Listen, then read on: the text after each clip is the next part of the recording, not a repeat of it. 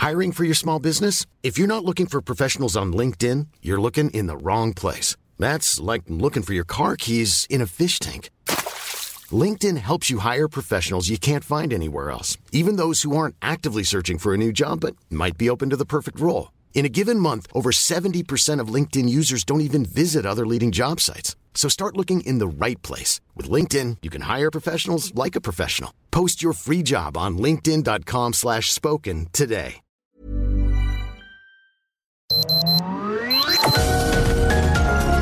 Heraldo Media Group presenta Sergio Sarmiento y Lupita Juárez. Información veraz y oportuna con un toque personal y humano. Por El Heraldo Radio, donde la H suena y ahora también se escucha.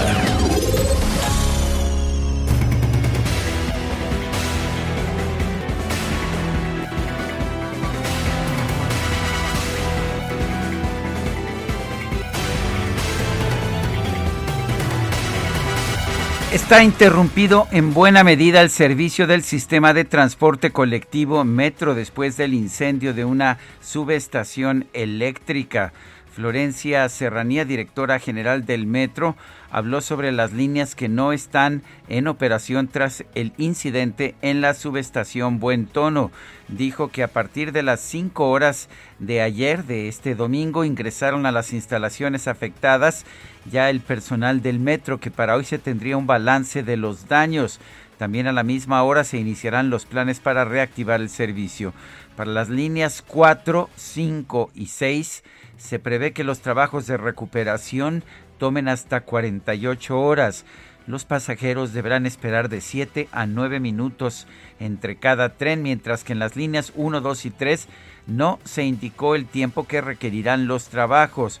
Dijo la directora del metro que esto depende de la revisión de la red eléctrica y de la Comisión Federal de Electricidad. Una vez que funcionen los trenes de estas líneas 1, 2 y 3, habría que esperar 5 minutos entre los trenes. Dice por su parte la jefa de gobierno, la doctora Claudia Sheinbaum, que ya se realizan tres peritajes, uno por parte de la Fiscalía General de Justicia de la Ciudad de México, otro por la aseguradora y un tercer peritaje por una empresa independiente. Dijo Florencia Serranía, la directora del metro, que cuatro personas siguen en hospitalización de las 30 que fueron enviadas a nosocomios por el incendio. Son las 7 de la mañana con dos minutos. Hoy es lunes 11 de enero del 2021. Yo soy Sergio Sarmiento y quiero darle a usted la más cordial bienvenida a El Heraldo Radio. Lo invito a quedarse con nosotros. Aquí estará bien informado, por supuesto. También podrá pasar un momento agradable ya que siempre hacemos un esfuerzo por darle a usted el lado amable de la noticia. Guadalupe Juárez, buenos días, adelante. Hola, ¿qué tal? Sergio Serviente, buenos días para ti, amigos. Qué gusto saludarlos esta mañana. Buen inicio de semana y para muchos el inicio también de las clases, el regreso después de este pues fin de año, de este cierre, ya regreso a vacaciones de millones de alumnos que pues regresan a la escuela, pero de manera virtual. Oye, y qué frío se siente esta mañana. Ya veíamos las largas filas eh, muy tempranito de madrugada de muchas personas que pues se tuvieron que hacer un esfuerzo adicional para llegar temprano y agarrar, agarrar algún servicio de transporte después de que están fuera estas líneas del metro que ya nos dabas a conocer por el incendio que se registró el sábado muy tempranito.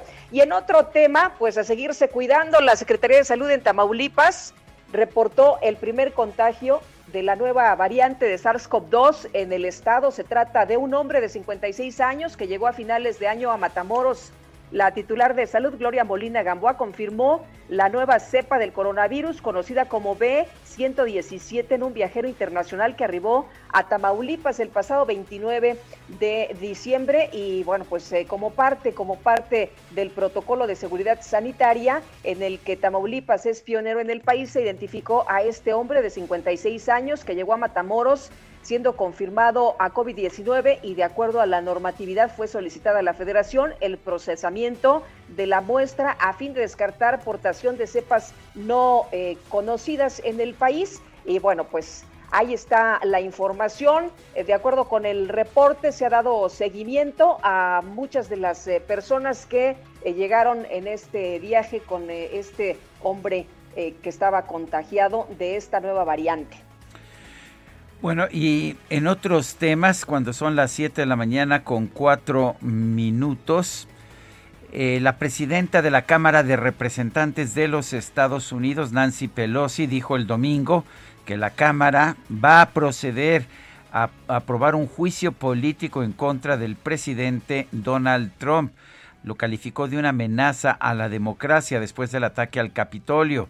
Nancy Pelosi hizo el anuncio en una carta a sus colegas y dijo que la Cámara actuará con solemnidad pero con urgencia, ya que faltan solamente unos cuantos días para que Trump deje el cargo el 20 de enero. Al proteger nuestra constitución y nuestra democracia actuaremos con urgencia porque este presidente representa una amenaza inminente para ambos. Son las 7, las 7 de la mañana con 5 minutos.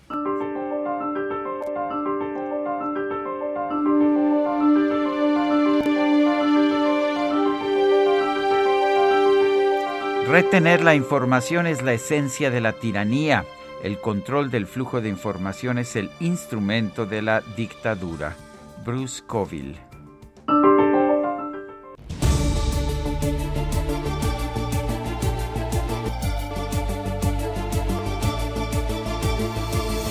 Y las preguntas. Este viernes en la mañana preguntábamos lo siguiente. ¿Piensa usted que los órganos autónomos deben depender del presidente? Nos dice que sí. 2.2% nos dijo que no, 96.9%. No sabemos 0.9%, recibimos 6.021 votos. Y ya esta mañana coloqué la siguiente pregunta en mi cuenta personal de Twitter arroba Sergio Sarmiento. Debe centralizar todos los poderes el presidente de la República para ahorrar dinero público.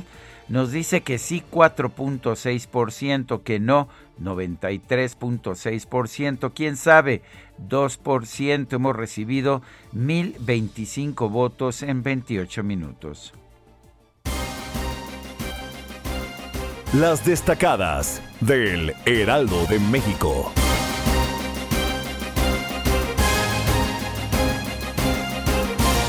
Vamos precisamente a las destacadas. Itzel González, ¿qué tal? Muy buenos días. Lupita, Sergio, amigos, muy buenos días. Excelente lunes, 11 de enero de 2021, de regreso a la escuela, de regreso a la televisión, de regreso a la computadora, porque a los niños se les acabó las vacaciones, ya, ya tenían mucho tiempo de descanso, pero hoy se regresan a las clases virtuales. Sergio Lupita, atención a los papás para que no se les olvide despertar al niño. Ya se acabó, ya párense, porque regresamos a la escuela. Así es, lágrimas, lágrimas en los ojos, pero pues lágrimas de emoción también, porque nosotros seguimos trabajando este lunes 11 de enero, así que ¿qué les parece si comenzamos con las destacadas del Heraldo de México? En primera plana, desde Estado de México y Ciudad de México trasladan enfermos COVID a otros estados. La saturación hospitalaria provoca que los contagiados sean llevados a Jalisco, Veracruz, San Luis Potosí, Aguascalientes y Morelos. País, arriba a México, nueva cepa. Lo porta un hombre de 56 años que viajó de la capital del país a Matamoros el 29 de diciembre.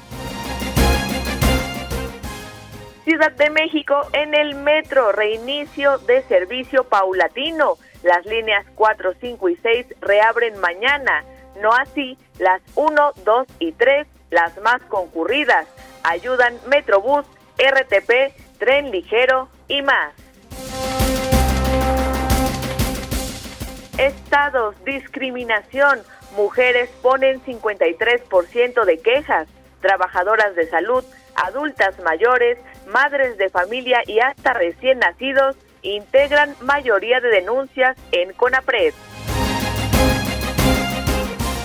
Orbe, legisladores presionan su renuncia. Más miembros del Partido Republicano apoyan que el presidente de Estados Unidos, Donald Trump, deje el cargo porque es un peligro inminente. NFL, Santo Agarrón. Santos vence a los Ositos de Chicago y Drew Brees chocará con Tom Brady.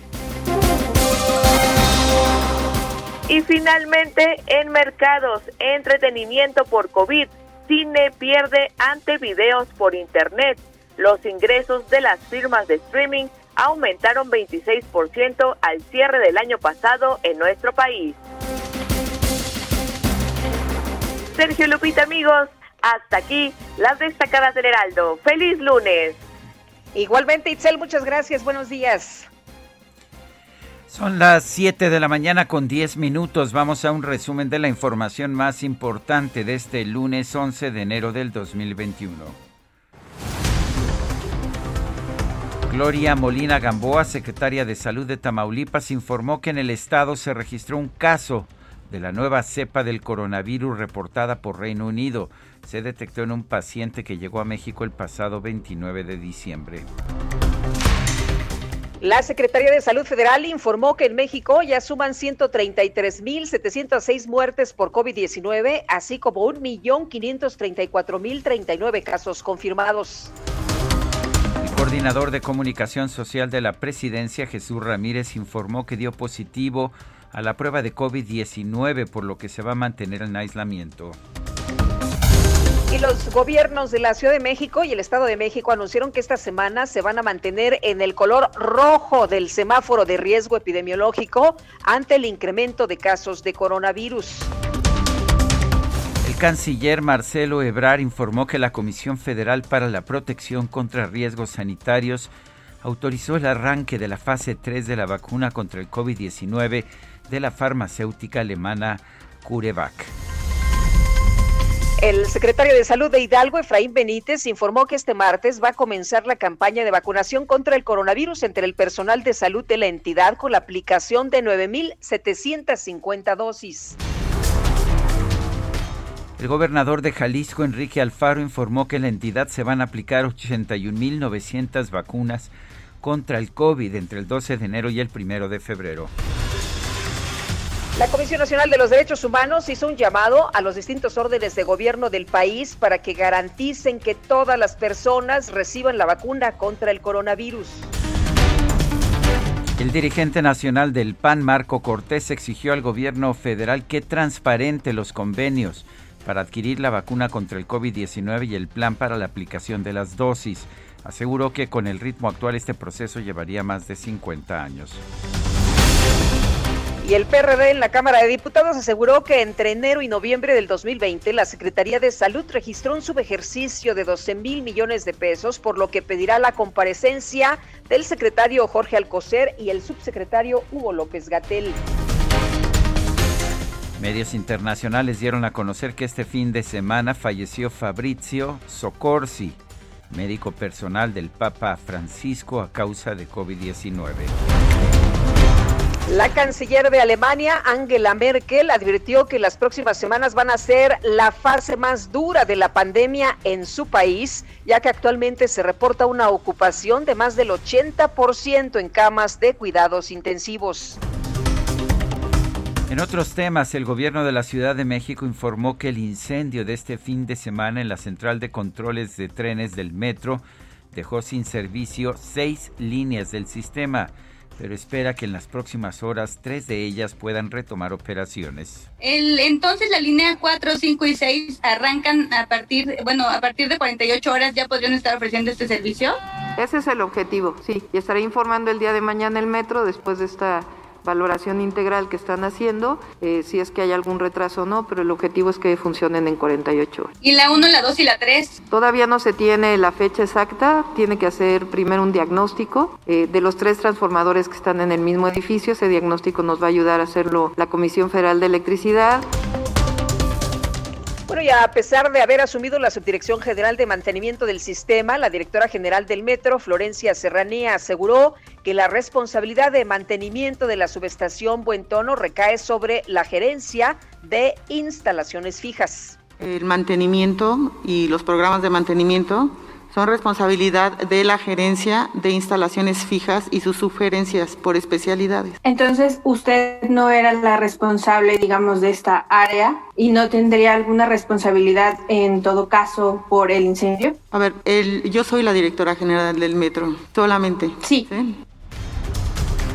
Mucha controversia causó pues esta afirmación. Por esta yo declaración, soy la directora general del metro únicamente. Eh, permanece de hecho vacante desde marzo del 2020 la Subdirección General de Mantenimiento del Sistema y hace unos meses asumió esa responsabilidad la directora del metro, Florencia Serranía, y ella nos dice, bueno, que la responsabilidad real es de la Gerencia de Instalaciones Fijas. Entonces yo me, me pregunto para qué existe una Subdirección General de Mantenimiento. En fin, muchas preguntas que habrá que responder. Por otra parte, Florencia Serranía, la directora del metro, dijo que cuatro trabajadores de la, del servicio permanecen hospitalizados a causa del incendio.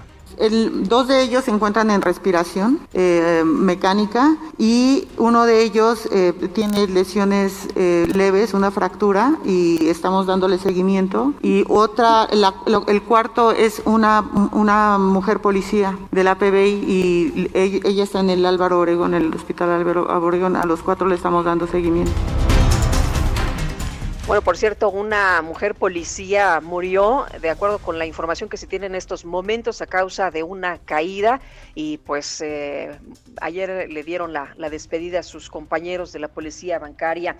La Secretaría de Movilidad de la Ciudad de México informó que a partir de este lunes se brindará servicio emergente en las líneas 1, 2, 3, 4, 5 y 6 del metro con unidades de RTP, Metrobús, Trolebús y transporte público concesionado. Si utiliza usted usualmente las líneas de la 1 a la 6 del metro, le, le recomiendo salir temprano, se espera se esperan con pues acumulaciones de personas eh, y sobre todo esto en un momento de alto contagio del COVID es preocupante, váyase bien protegido con una con un cubrebocas, si es posible una careta, váyase bien protegido, son momentos difíciles. Sí, oye, y por cierto, ya largas filas muy tempranito, ¿eh? Y como tú dices, no hay sana distancia, están pegaditos uno a otro, así que pues mucha precaución.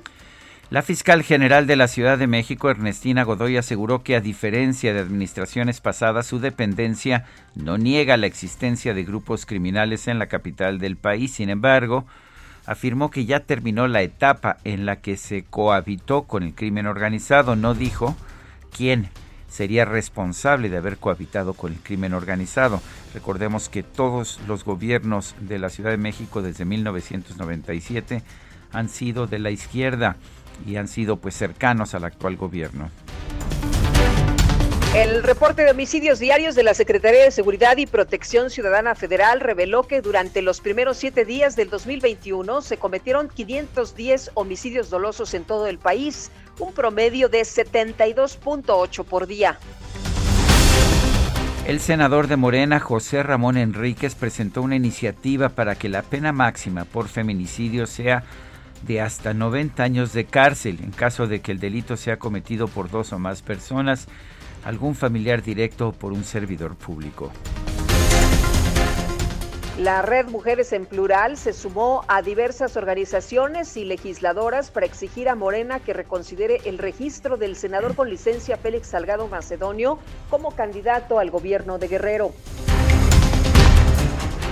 Bueno, y allá en Querétaro, Kiko, ¿sí? El actor Carlos Villagrán, quien interpretó a Kiko en El Chavo del Ocho, se registró como precandidato al gobierno de la entidad por el partido local Querétaro Independiente. La senadora Claudia Naya registró su precandidatura al gobierno de Zacatecas ante la Comisión de Procesos Internos del Comité Directivo Estatal del PRI. Las dirigencias estatales del PRI y el PRD en Veracruz responsabilizaron al líder del PAN en el estado, Joaquín Guzmán Avilés, por el rompimiento de las negociaciones para conformar una alianza electoral. Y las dirigencias estatales del PRI y PRD en Veracruz responsabilizaron al líder del PAN en el estado, Joaquín Guzmán Avilés, pues por este, por este rompimiento. La Sala Superior del Tribunal Electoral determinó que el Consejo General del INE debe definir las medidas cautelares que se van a aplicar a las conferencias de prensa del presidente López Obrador para que no interfieran con el próximo proceso electoral. Durante su gira de trabajo por Michoacán y Colima, el presidente López Obrador afirmó que su gobierno va a reforzar la seguridad de los puertos del país, pero rechazó que esta acción no es militarizar, es reforzar la vigilancia en los puertos. Imaginemos si solo los servidores públicos eh, pueden resistir las presiones de la delincuencia organizada, el plata o plomo. Se requiere, por eso, de el respaldo de una institución fundamental del Estado mexicano. Se requiere, por eso, de la participación de la Armada de México, de la Secretaría de Marina. Y el secretario de Comunicaciones y Transportes, Jorge Arganis Díaz Leal, anunció que le va a cambiar el nombre a la Secretaría y la va a convertir en la Secretaría de Infraestructura, Comunicaciones y Transportes. Pues, pues, hay mucho dinero, ¿no? Ya sabe usted que siempre cambiar el nombre de una Secretaría cuesta dinero, pero afortunadamente vivimos en tiempos de abundancia. Bueno, pero pues hay cosas muy importantes como esta, ¿no? Cambiarle el nombre a la secretaría. Digo, hay otras, pues a lo mejor minucias, no hay que poner tanta atención, pero cambiar el nombre a la secretaría, eso, eso sí es relevante en estos momentos. Y la Secretaría de Relaciones Exteriores informó que una delegación mexicana viajó a Centroamérica para reunirse con funcionarios de Guatemala, Honduras y El Salvador a fin de revisar la estrategia conjunta de atención a la migración irregular en la región. Estados Unidos, el legislador demócrata James Clyburn aseguró que la Cámara de Representantes podría aceptar los artículos de juicio político en contra del presidente Donald Trump a principios de esta semana, pero podría retrasar el envío al Senado hasta después de los primeros 100 días de la nueva administración. Usted se preguntará para qué hacer juicio político contra Trump si ya dejó la presidencia, porque esto le impediría ser candidato otra vez. Este domingo el presidente Donald Trump ordenó que las banderas en la Casa Blanca y los edificios federales fueran colocadas a media asta en honor al policía que falleció durante los disturbios de la semana pasada en el Capitolio. Bueno, y este fin de semana se definieron, se definieron eh, los juegos de comodines. Ganaron los Bills de Buffalo en la NFL. Ganaron los Rams de Los Ángeles, también los Bucaneros de Tampa Bay, los Ravens de Baltimore, los Santos de Nueva Orleans y, sorpresa, también los Browns. Los Browns de Cleveland son los resultados de los seis juegos que se registraron este pasado fin de semana. Son las 7 de la mañana con 22 minutos.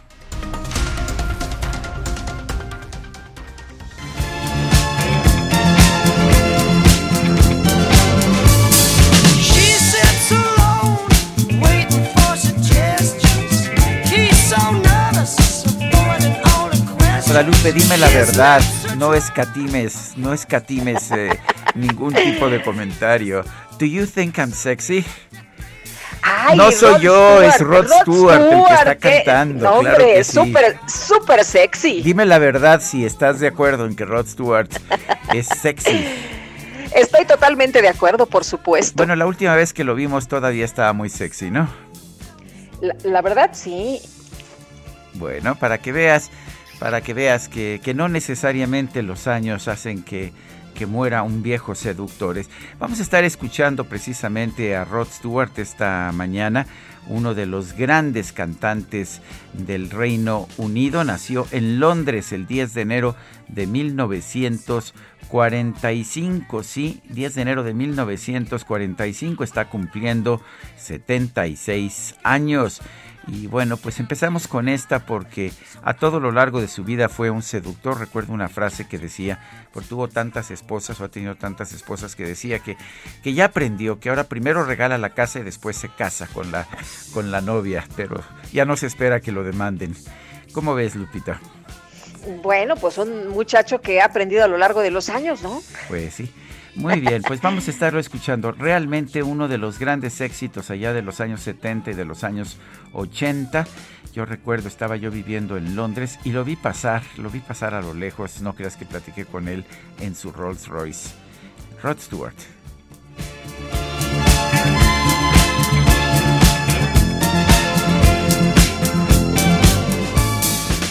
Y son las 7 de la mañana con 24 minutos. Nuestro teléfono, por si quiere usted mandarnos un mensaje a través de WhatsApp, ya sea de voz o de texto, 55 20 10 96 47.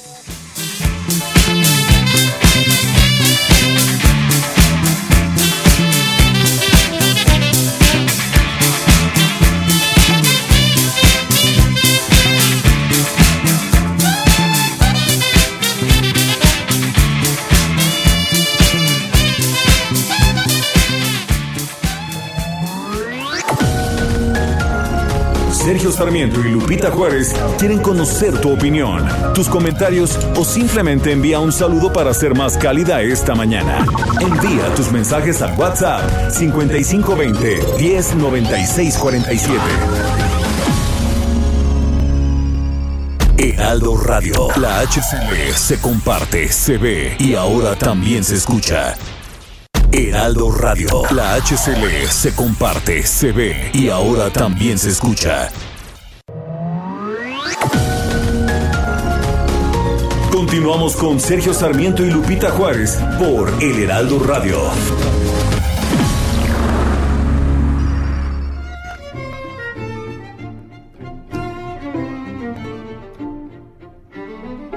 Higinio Rubalcaba nació en Yagualica, Jalisco, el 11 de enero de 1905.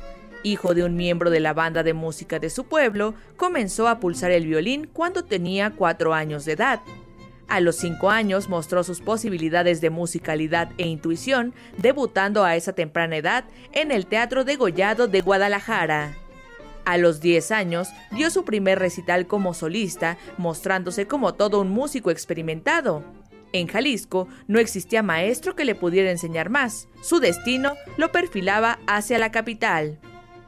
En el año de 1922, el joven Rubalcaba se trasladó a la Ciudad de México e ingresó al Conservatorio Nacional de Música.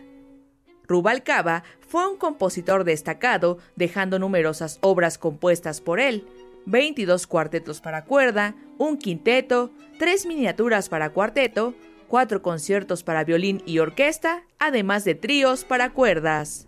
Realizó las transcripciones para violín y piano de los 24 caprichos de Paganini, originalmente escritas para violín, así como composiciones de canciones populares de corte romántico como Chapultepec, Juventud, Mi primer amor y Felicidad.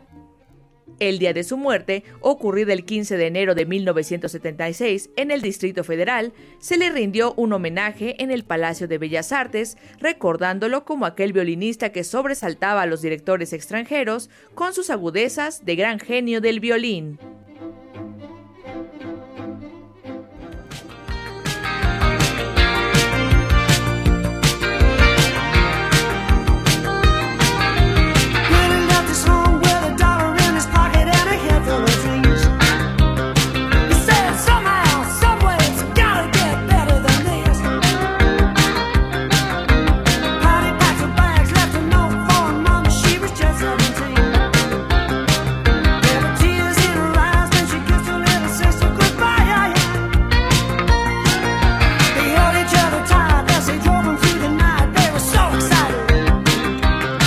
Escuchando música de Rod Stewart. Esto se llama Young Turks, jóvenes turcos, que es otra forma de decir jóvenes rebeldes.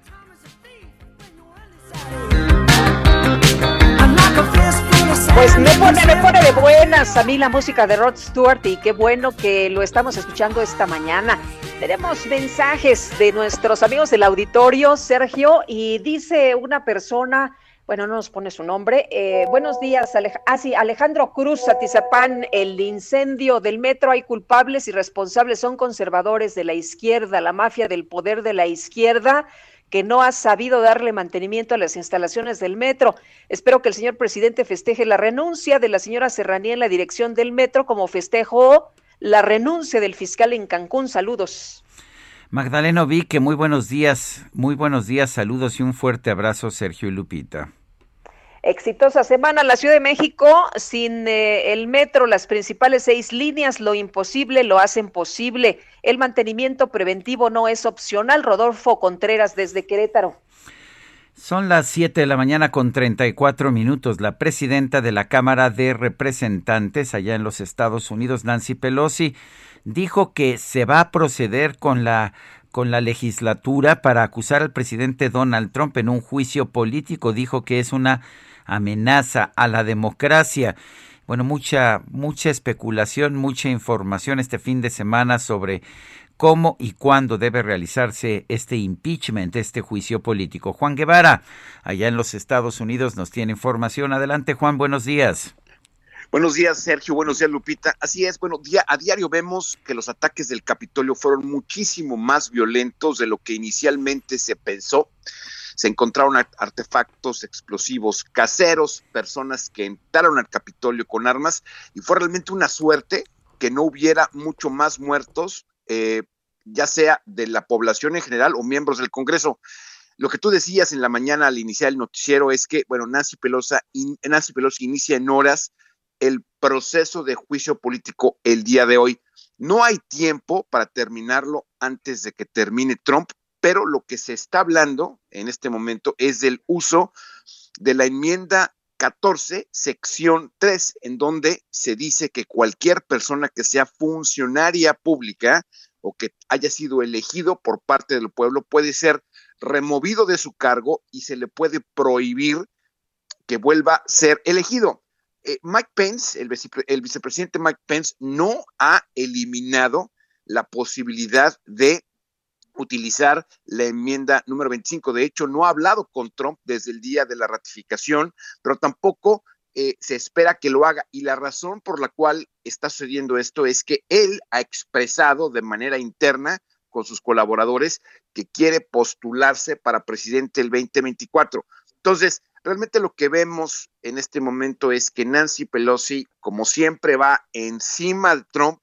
No hay tiempo es muy posible, se está hablando esto en la mañana, de que detengan el juicio político una vez que lo haya aprobado el Congreso, eh, lo detenga por los primeros 100 días de la presidencia de Biden y entonces ya con elementos suficientes para que Biden pueda ejercer su agenda, lo impulsen y le prohíban a Donald Trump ser eh, eh, elegido otra vez o pueda tener algún tipo de cargo público. Algo importante que hay que destacar es que Fox News publicó, una encuesta hoy en la mañana en donde el, 60, el 61% de su audiencia estaría dispuesta a que a Trump se le remueva de su cargo. Pues es, es, es, interesante y aquí eh, lo que se piensa es que si el juicio político se ejerce en los primeros 100 días, se va a distraer incluso la atención pública de lo que serían unos 100 primeros días muy notables por parte del presidente Joe Biden para hacer muchos cambios, sobre todo en los cambios que previamente hizo el presidente Trump, ¿no es así? Así es, es correcto. Por eso Biden ha tratado de decir, bueno, tranquilo, sí, es una amenaza para para la vida pública del país, sí. Y quiero decirte una cosa, estuve hablando con algunas personas en el Departamento de Defensa y se han hecho salvaguardas para que Trump no pueda utilizar sus últimos días para hacer algo muy complicado.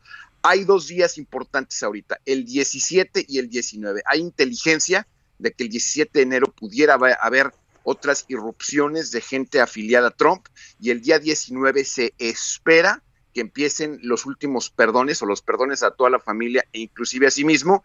Y una de las cosas que están preocupados en el Departamento de Justicia es qué hace, qué pasaría si Trump decide perdonar a los patriotas que irrumpieron en el Capitolio es algo que tendremos que ver.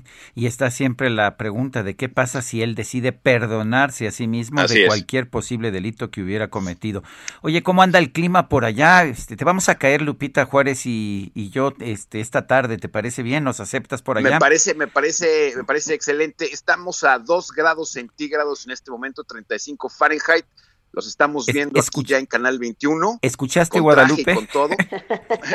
así, que vénganse abrigaditos para que para que nos veamos hoy en la tarde aquí en Me parece muy bien. Estoy acostumbrada porque mis rumbos son por acá, por el poniente de la Ciudad de México, así que hace mucho frío por acá.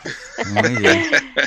aquí, los, aquí nos vemos en la tarde. Nos vemos en la tarde. Juan Guevara, fuerte abrazo. Un abrazo. Efectivamente, allá en Houston estamos inaugurando un nuevo servicio, una nueva emisión. Hasta allá nos llevan a través del canal 21 las emisiones de pues de del Heraldo de México. Estoy estamos realmente muy orgullosos y por allá, por allá vamos a estar. Y mientras tanto, Lupita, más información. Bueno, pues más información que tiene que ver con esto que ocurrió en el metro, este incendio del fin de semana, qué pudo haber ocurrido, cuáles son las situaciones de pues eh, mantenimiento durante la madrugada del sábado. Muchos de nuestros amigos se enteraron por información del Heraldo a través de las cuentas de Twitter, a través de los espacios informativos, de que la subestación del metro de la ciudad ubicada en el centro histórico había sufrido un incendio, ¿no? Que provocó la muerte, de hecho, de una persona, cuatro hospitalizaciones por intoxicación y que las líneas del sistema de transporte colectivo metro de la 1 a la 6 detuvieron sus operaciones. Le agradecemos a Jorge Gaviño, quien fuera director del sistema de transporte colectivo Metro, coordinador de la bancada del Partido de la Revolución Democrática en el Congreso de la Ciudad de México, que nos acepte la llamada, que platique con nosotros acerca precisamente del tema. Jorge, muy buenos días. Lupita, buenos días, buenos días, Sergio.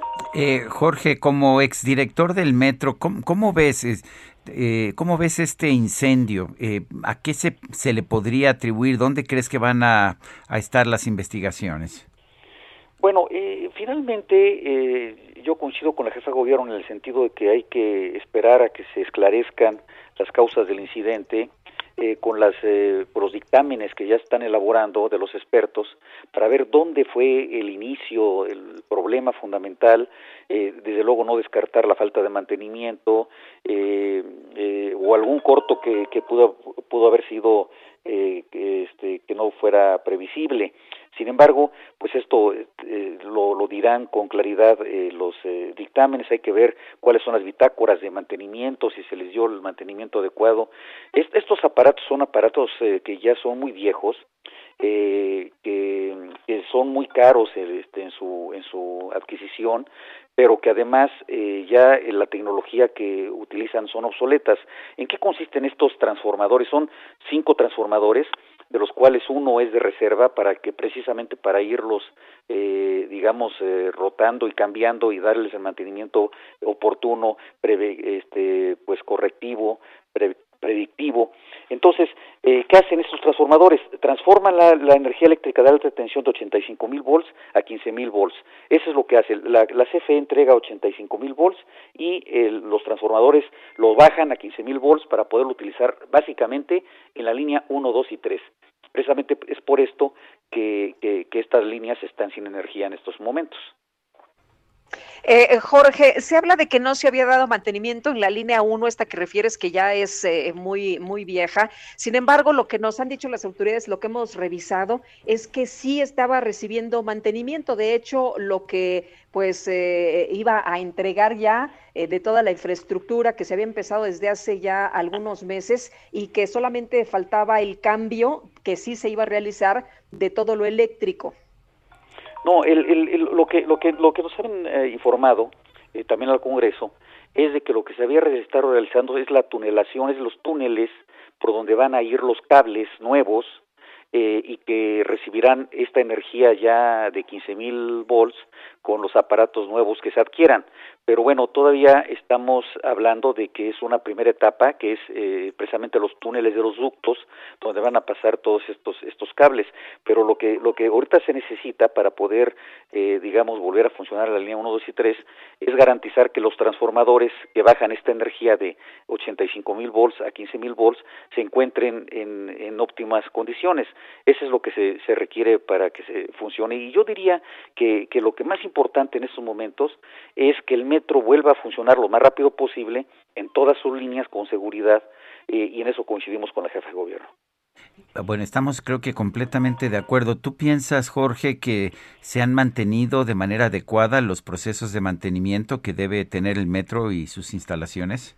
Bueno, eso es lo que hay que ver. Eh, eh, este, la jefa de gobierno ordenó que se abrieran todas la, la, información de las bitácoras esto se va a ver muy claramente. A ver, estos aparatos se deben de, cambiar el aceite aproximadamente cada dos años. Cada vez que pierdan la viscosidad los aceites, que son los que enfrían este, estos transformadores, se calientan mucho, eh, se deben de cambiar cada dos años. Y estas bitácoras de mantenimiento pues están ahí. Entonces hay que, hay que revisar, eh, eso es lo que van a hacer en los dictámenes, para que se esclarezca todos eh, estos eh, asuntos y si, si, fue bien mantenido estos transformadores, estos sistemas. Eh, Jorge, el protocolo que se aplicó fue el correcto. ¿Dirías tú que las personas que estaban en esas instalaciones sí tenían que subir a, a los pisos elevados? Sí, en caso de incendio es precisamente, se, se deben de subir a la azotea eh, para, para buscar que esperar ahí, este, este, librándose del fuego y del humo, para que para que lo rescaten a través de las escaleras telescópicas que utilizaron los bomberos. Eh, los bomberos utilizaron escaleras y también este, toboganes para poder eh, pues sacar al, al personal que se encontraba atrapado. Bueno, entonces tendríamos que esperar finalmente a que tengamos esta pues esta, este peritaje. Una pregunta, ¿e, ¿es necesario tener un subdirector de mantenimiento? Porque no hay un subdirector de mantenimiento desde hace casi un año y la propia directora del metro asumió esa responsabilidad. ¿Es esto común? ¿Es lógico? ¿Es sensato? ¿No es necesario que, que haya un subdirector de mantenimiento?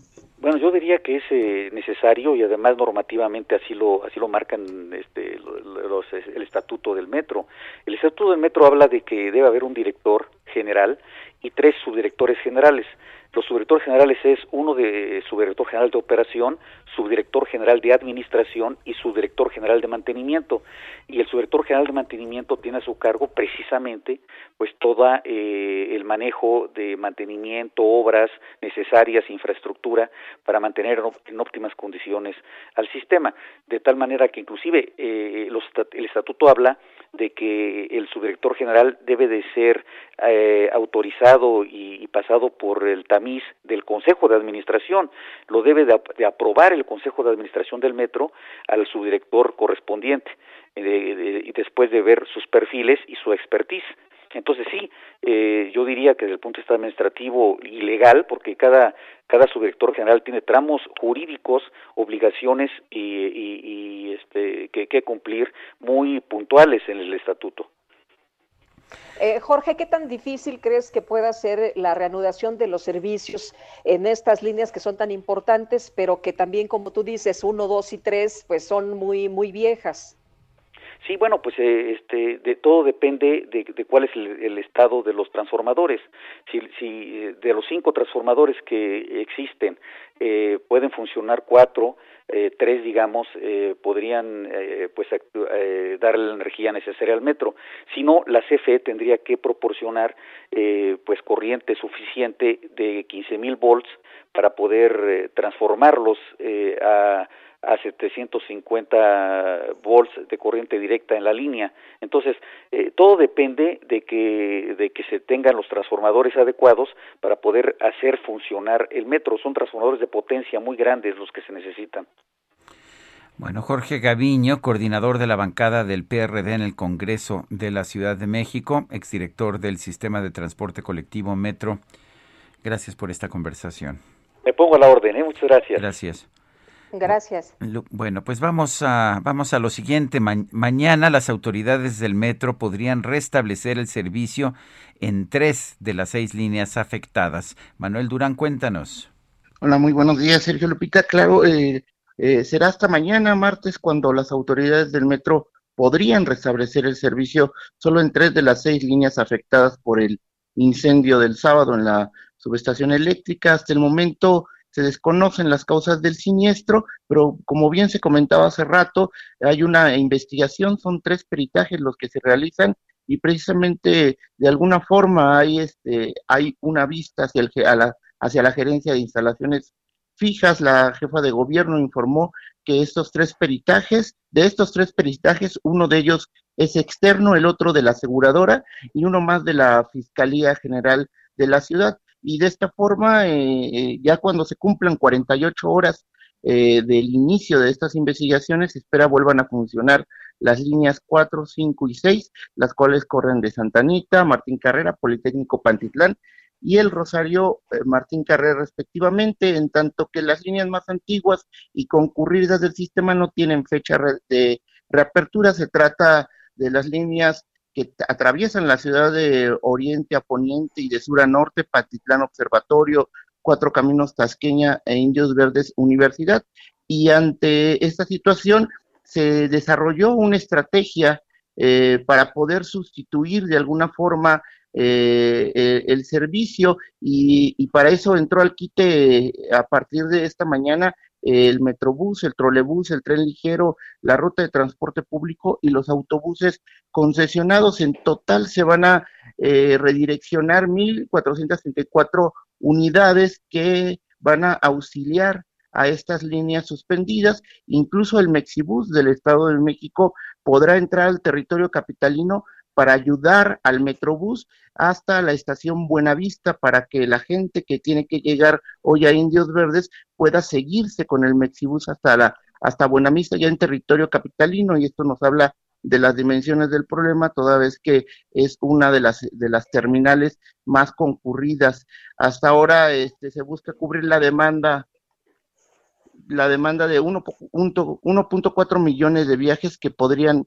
hacerse en este eh, con esa estrategia y es lo que demanda las líneas suspendidas, Sergio Lupita. Manuel Durán, gracias por tu reporte. Hasta luego. Hasta luego. Y la Comisión Federal de Electricidad rechazó que brinde mantenimiento a las instalaciones particulares del sistema de transporte colectivo Metro.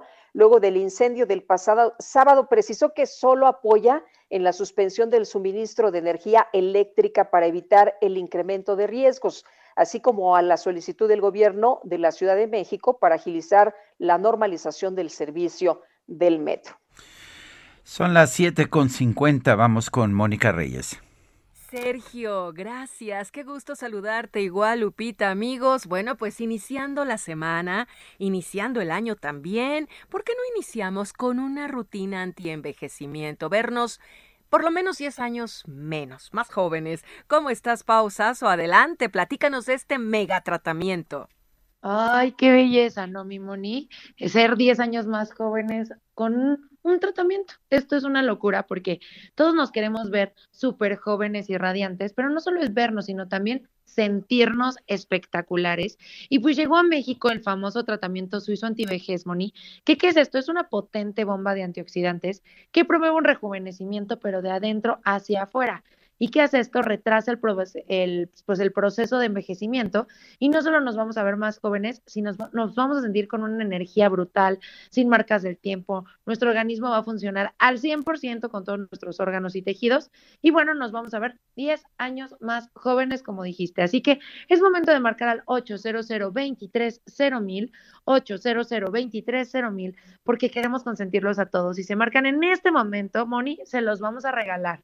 Así que marquen en este momento al 800 mil para poder verse 10 años más jóvenes, decirle bye bye a las arrugas, a las manchas, a la flacidez.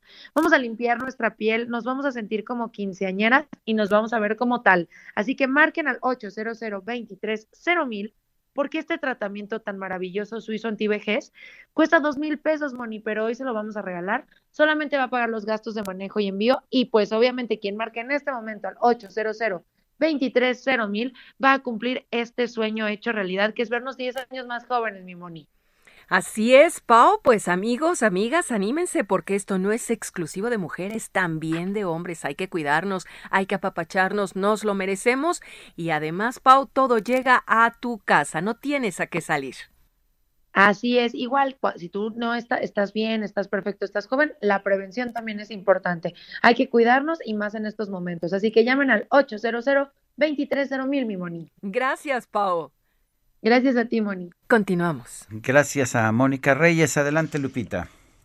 Pues Sergio, una de las notas más importantes de este fin de semana es la que voy a dar a continuación, así que amigos, atentos. La Secretaría de Comunicaciones y Transportes cambiará en breve su denominación para convertirse en la Secretaría de Infraestructura Comunicaciones y Transportes. Así lo dio a conocer este domingo el titular de la dependencia. Son las 7 de la mañana, 7 de la mañana con 53 minutos. Quiero recordarle nuestro número de WhatsApp. Eh, es el 55 20 10 96 47. Repito, 55 20 10 96 47. Y antes de, de irnos a una pausa, eh, quiero recordarle lo que ya le habíamos señalado con anterioridad. Eh, Jesús Ramírez Cuevas, el coordinador de comunicación social de la presidencia, el funcionario, uno de los funcionarios más cercanos al presidente de la República, Andrés Manuel López Obrador, dio positivo a la prueba de COVID-19. El propio Ramírez Cuevas dijo, informo que di positivo a COVID-19, lo dijo en su cuenta de Twitter. Estoy bien de salud y estaré trabajando desde casa siguiendo todos los protocolos sanitarios. Se le vio el viernes pasado en varias reuniones, entre ellas la conferencia de prensa y una reunión con funcionarios públicos. No llevaba cubrebocas, no acostumbra a llevar cubrebocas, dio de hecho positivo al COVID y tendremos que estar al pendiente de si hay personas cercanas a él que se contagiaron por esta costumbre de no utilizar cubrebocas. Son son las 7 de la mañana con 54 minutos. Guadalupe Juárez y Sergio Sarmiento estamos en el Heraldo Radio.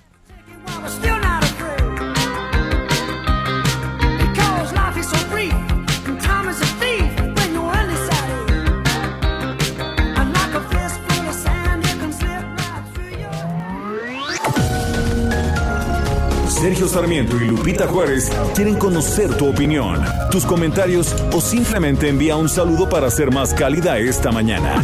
Envía tus mensajes al WhatsApp 5520 109647.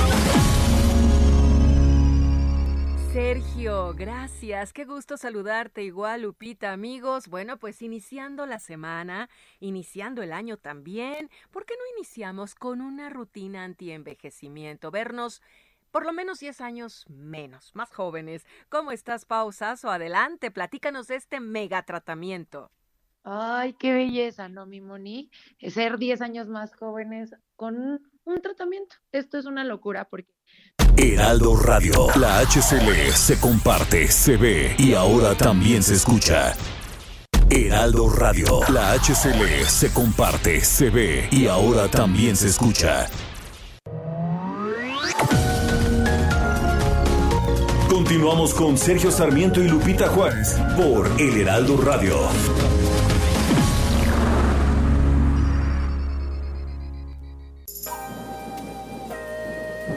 El pronóstico del tiempo. Sergio Sarmiento y Lupita Juárez.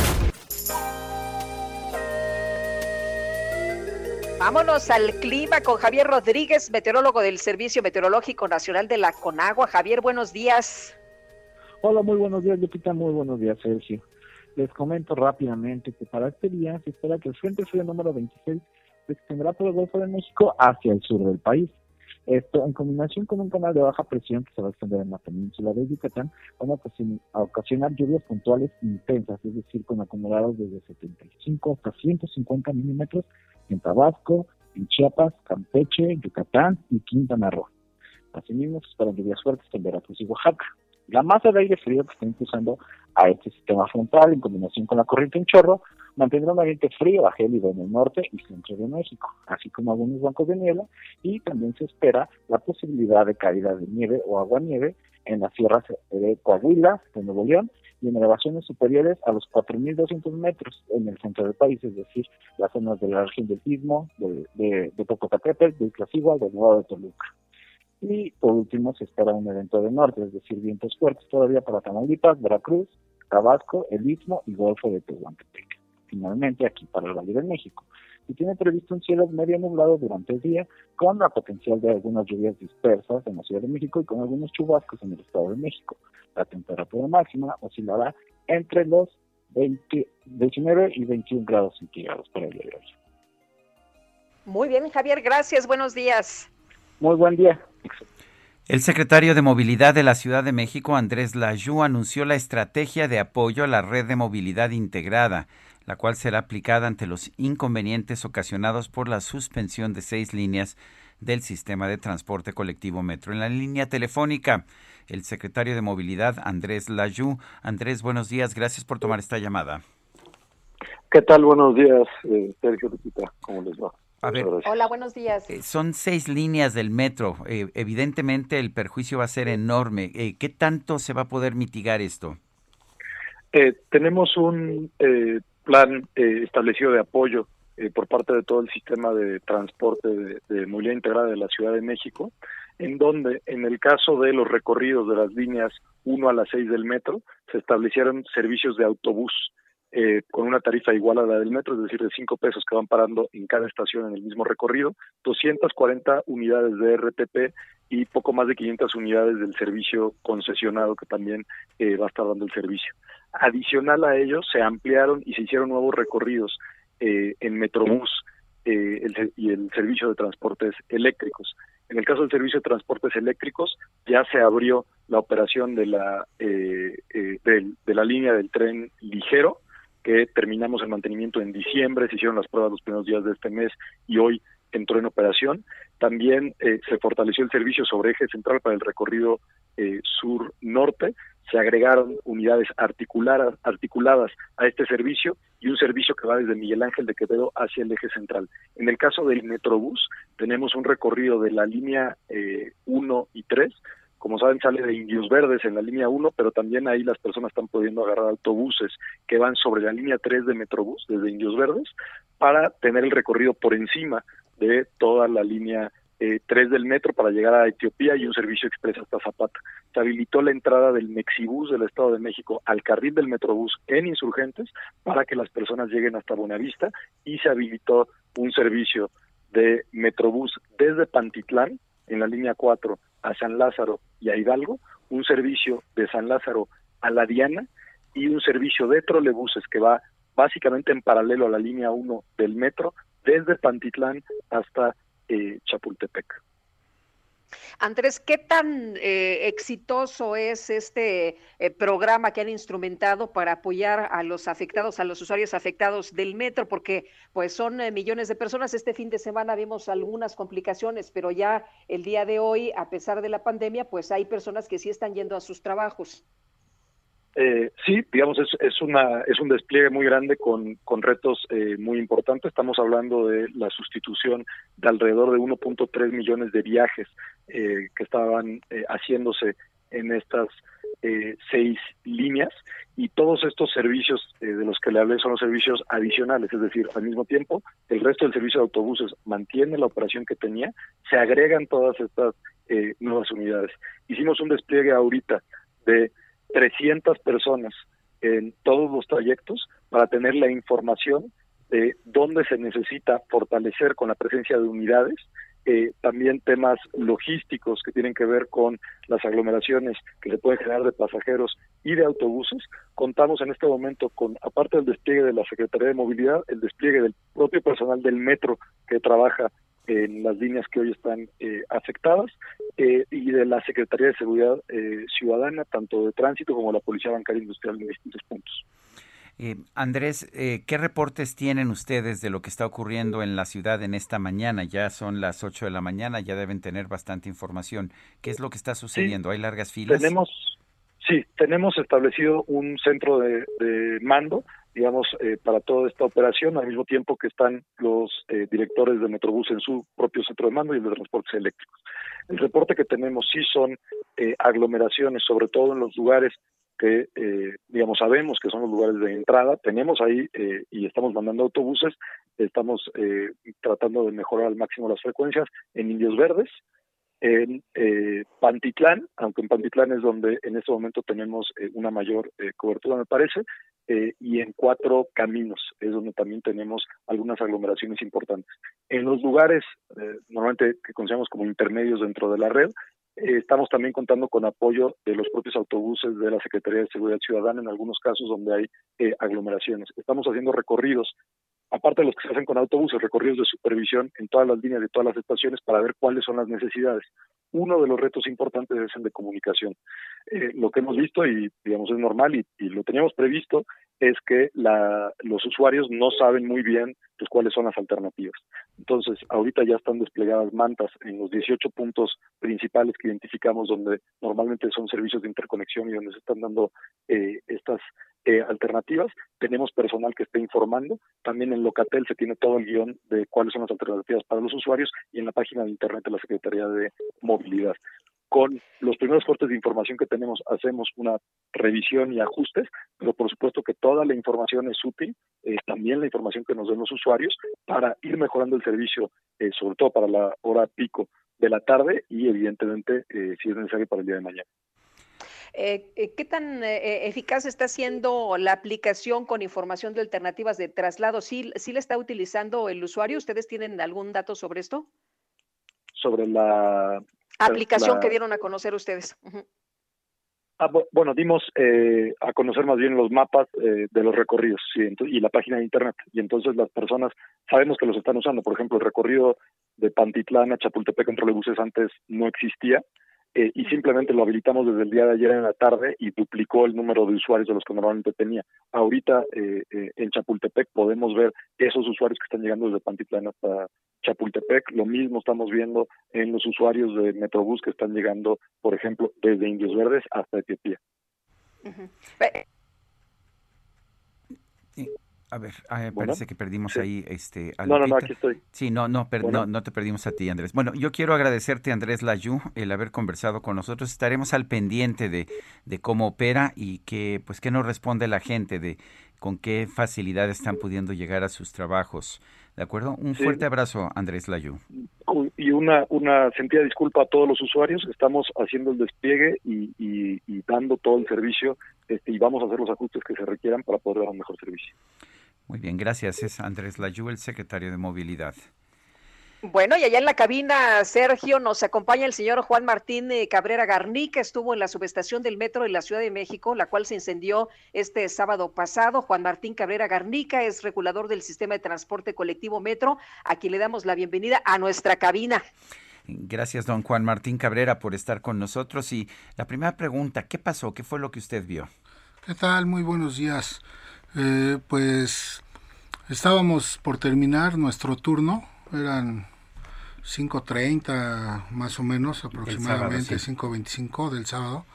Empezamos a escuchar lo que es la una alarma. En un principio pensamos que era una alarma sísmica. Eh, posteriormente nos percatamos de que estaba saliendo humo de uno de los tableros del puesto de despacho de carga y posteriormente empezó a salir humo del lugar donde estábamos nosotros, se escucharon aspersores de agua y en cuestión de segundos se inundó todo de, de un humo espeso. Entonces tomamos la decisión de evacuar, nos dirigimos hacia las escaleras de emergencia. En un principio quisimos bajar, pero el humo ya era bastante denso, no se podía, no se podía ver más allá de un metro. Entonces dijimos, pues ahora qué hacemos? Pues vamos a la azotea, ahí está el aire libre, nos imaginamos que el aire pues sí, se iba a llevar el humo, pero pues cuál fue nuestra sorpresa de que no fue así. Eh, también había una concentración de humo bastante mucha, no podíamos, a tal grado que no podíamos respirar, eh, todos estábamos tosiendo, eh, los ojos llorosos. ¿Cuántos eran? ¿Cuántas personas estaban con usted? En el, en el piso quinto, que es donde nosotros estábamos, aproximadamente eran unos 20, 25 personas. Eh, en el piso de arriba, donde está la central de monitoreo, no sé cuántas personas eran, eh, es donde están los policías bancarios, no sé, pero en el quinto piso donde estábamos nosotros, aproximadamente entre 20 y 25 personas. Eh, don Juan, cuéntenos eh, cómo se dieron cuenta, en qué momento se dan cuenta ustedes de que no es una alerta sísmica, de que se trata de un incendio. Cuando empezó a salir el humo, cuando empezó a salir el humo, empezó a llenar nuestro espacio, En ese momento es cuando eh, dijimos, ¿saben qué? Pues algo se ha de estar quemando. Vámonos ya a evacuar porque pues sí está, está duro, ya era tal la magnitud del humo que estábamos viendo que eh, nos imaginamos que era ya un incendio.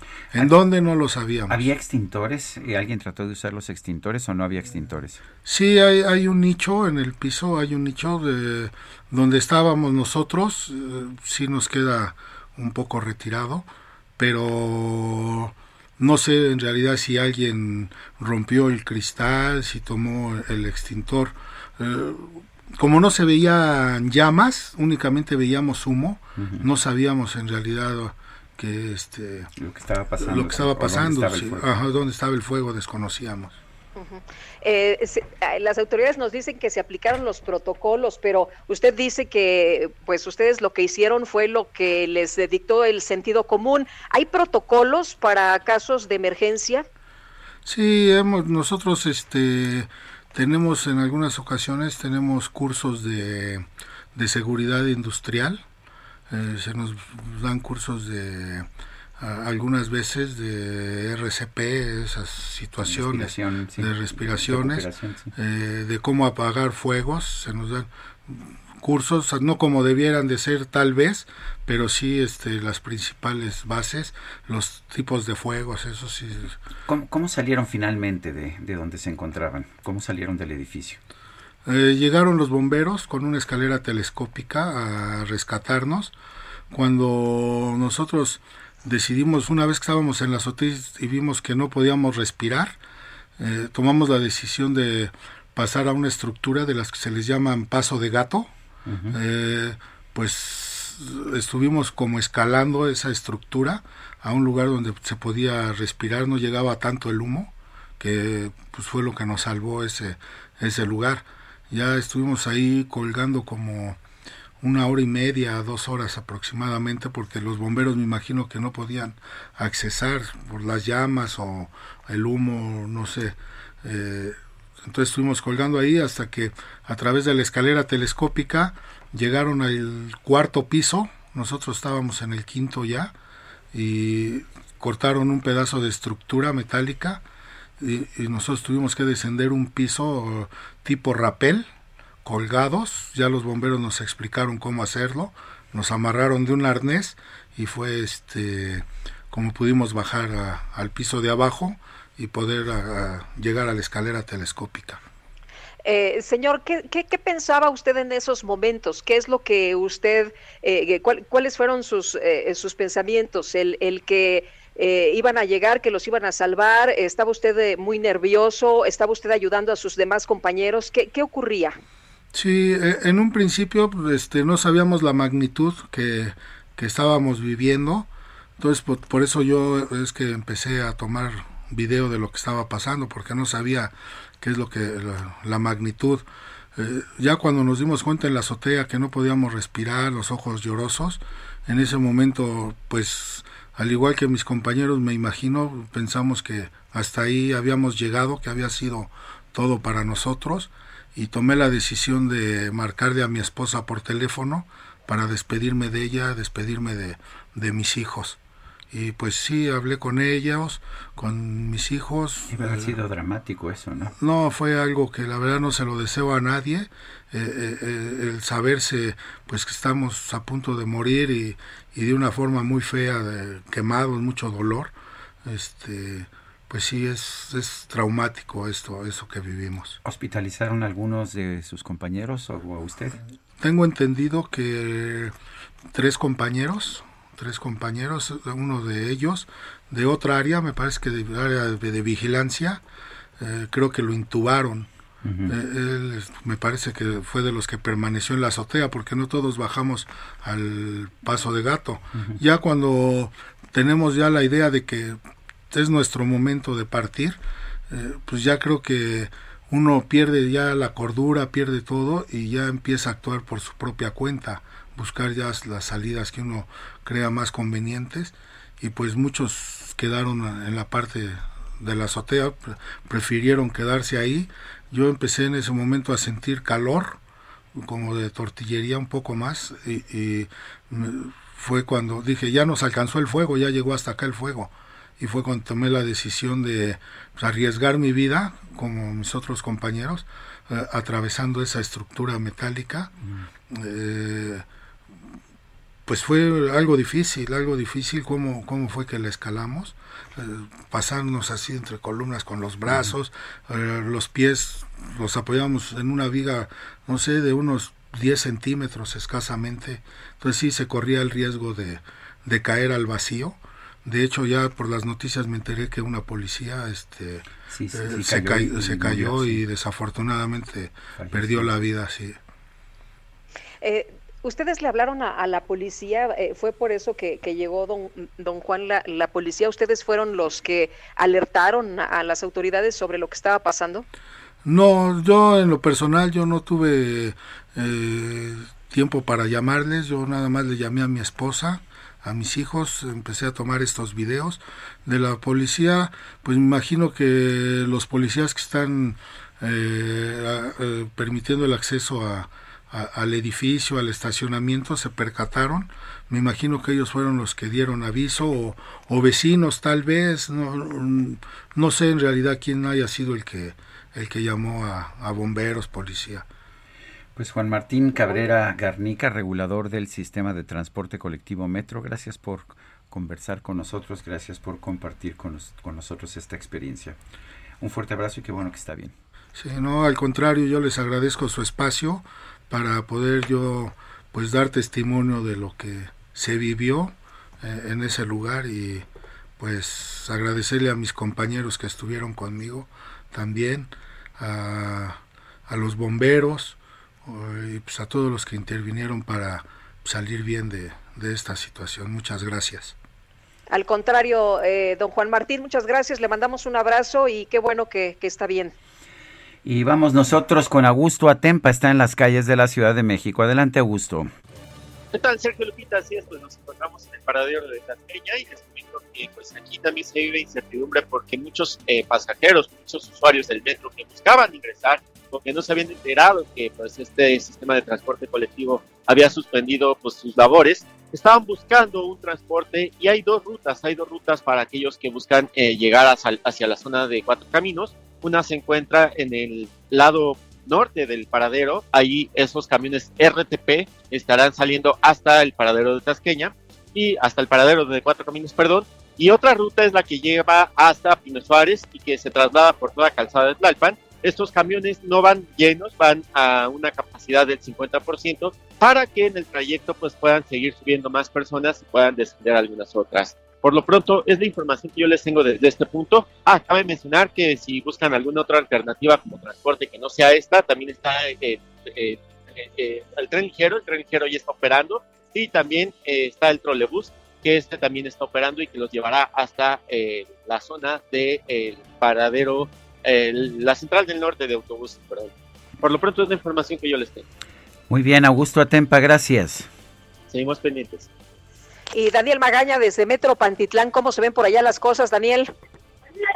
Lupita, Sergio, muy buen día. Pues mal y de mal, así es que, pues de verdad, pues un caos, un caos el que se vive el día de hoy aquí en el paradero de Pantitlán y es que fueron divididos las personas que utilizan el servicio de la línea 5, todos estos eh, autobuses fueron estacionados en la zona del eje 1 norte, bueno, pues realmente intransitable esta mañana, la zona del eje eh, pues 1 norte para trasladarse hacia la terminal aérea y en el interior hay otro un par de corridas, una que va hacia el metro Chapultepec y otra al metro Observatorio, pero bueno, pues esta fila para abordar cuando menos la línea 5 bueno, pues son cerca de 300 personas en donde por la sana distancia realmente pues es imposible de mantener y recordar que a bordo de estos autobuses pues está eh, precisamente cobrando el pasaje que sería el del metro que son 5 pesos. Únicamente los camiones de RTP son los que brindan el servicio gratuito pero pues realmente pues es insuficiente en este momento aquí este pues lunes este inicio de semana caótico inédito. Bueno pues por eh, toda eh, pues a fallo en estas líneas del metro. El reporte, y bueno, pues vamos a continuar pues atentos y pues considerar vías alternas, sobre todo hacia la zona del eje 1 norte, la más cercana es la zona de la avenida de los insurgentes, porque de verdad intransitable la zona del eje 1 norte la mañana de este lunes. Este reporte, buen día. Gracias, Daniel. Muy buenos días. Y Alan Rodríguez está en el Metro Indios Verdes. Adelante, Alan. Hola, ¿qué tal? Sergio Lupita, muy buenos días. Se está viviendo un verdadero caos en la zona del paradero de Indios Verdes, esto sobre la avenida de los insurgentes con dirección hacia el sur de la Ciudad de México. Y es que los camiones, las unidades de RTP, así como los camiones costeros de la Secretaría de Seguridad Ciudadana, no se están dando abasto para movilizar a todas las personas que ya se han congregado desde muy temprano en este punto. Alguna de las situaciones que causó molestia entre los usuarios afectados por la suspensión del servicio de las líneas de 1 a las 6 del metro es el costo de 5 pesos y es que se había informado en las últimas en los últimos días que el servicio de los camiones RTP sería gratuito, sin embargo, algunas personas la sorprendió sin traer el cambio suficiente para poder pagar este servicio. También les quiero comentar que en la zona de Catepec, Estado de México, en el Mexibus Santa Clara, están saliendo unidades para todas las personas que se dirigen hacia la zona de Buenavista procedentes del municipio de Catepec. Esta es una mejor alternativa para no llegar hacia la zona de los indios verdes y encontrarse con la gran cantidad de personas que están esperando un espacio para su movilidad esta mañana. Por lo pronto, Sergio Lupita es el reporte que tenemos. Muy bien, Alan Rodríguez, gracias. Al pendiente, muy buen día. Y queremos dar la bienvenida a todos nuestros nuevos televidentes, más de dos millones de personas que desde hoy podrán disfrutar de los programas del Heraldo Televisión a través de la señal del canal 10.1 el poder de tu imagen en 52 municipios del sur y el centro de Tamaulipas y el norte de Veracruz. Empezamos juntos este gran paso, esta nueva aventura en el noroeste de nuestro país. Son las 8 de la mañana con 24 minutos. Guadalupe Juárez y Sergio Sarmiento estamos en el Heraldo Radio.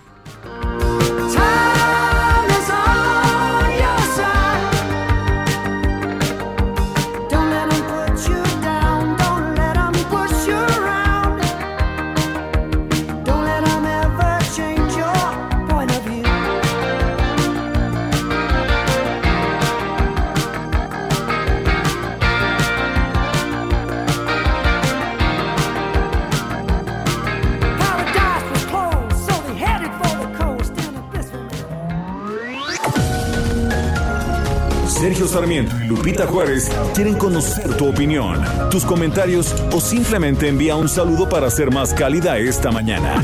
Envía tus mensajes al WhatsApp 5520 109647. Heraldo Radio. Heraldo Radio. La HCL se comparte, se ve y ahora también se escucha. Continuamos con Sergio Sarmiento y Lupita Juárez por El Heraldo Radio.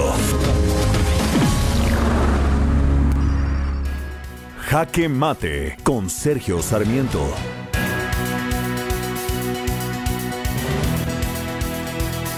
El presidente de la República, Andrés Manuel López Obrador, ha afirmado que los gobiernos neoliberales crearon los organismos autónomos para tender una cortina de humo y ocultar que no se estaba haciendo nada para lograr una verdadera transparencia y una verdadera lucha contra la corrupción. La historia nos dice algo completamente distinto. Lo que nos dice es que la sociedad hizo un gran esfuerzo para destruir la vieja presidencia imperial del PRI y difundir más los poderes que tenía esa vieja presidencia imperial. Los organismos autónomos fueron parte de este proceso, ya que generaron reguladores independientes, reguladores que podían tomar decisiones técnicas y no depender nada más de las decisiones políticas del presidente surgido de las filas del PRI. Por eso preocupa tanto que el presidente de la República, Andrés Manuel López Obrador, quiera recrear los tiempos del viejo PRI, quiera nuevamente regresar a esos tiempos en que el presidente era el que decidía qué se hacía en, en telecomunicaciones y en transparencia, en absolutamente todo lo demás, y lo hacía por consideraciones políticas. No, no debemos aceptar regresar a esos tiempos de la vieja presidencia imperial. Todo lo contrario, debemos mantener el esfuerzo por preservar los organismos autónomos, pero también esta dispersión del poder que es una de las características de las democracias avanzadas del mundo. Yo soy Sergio Sarmiento y lo invito a reflexionar.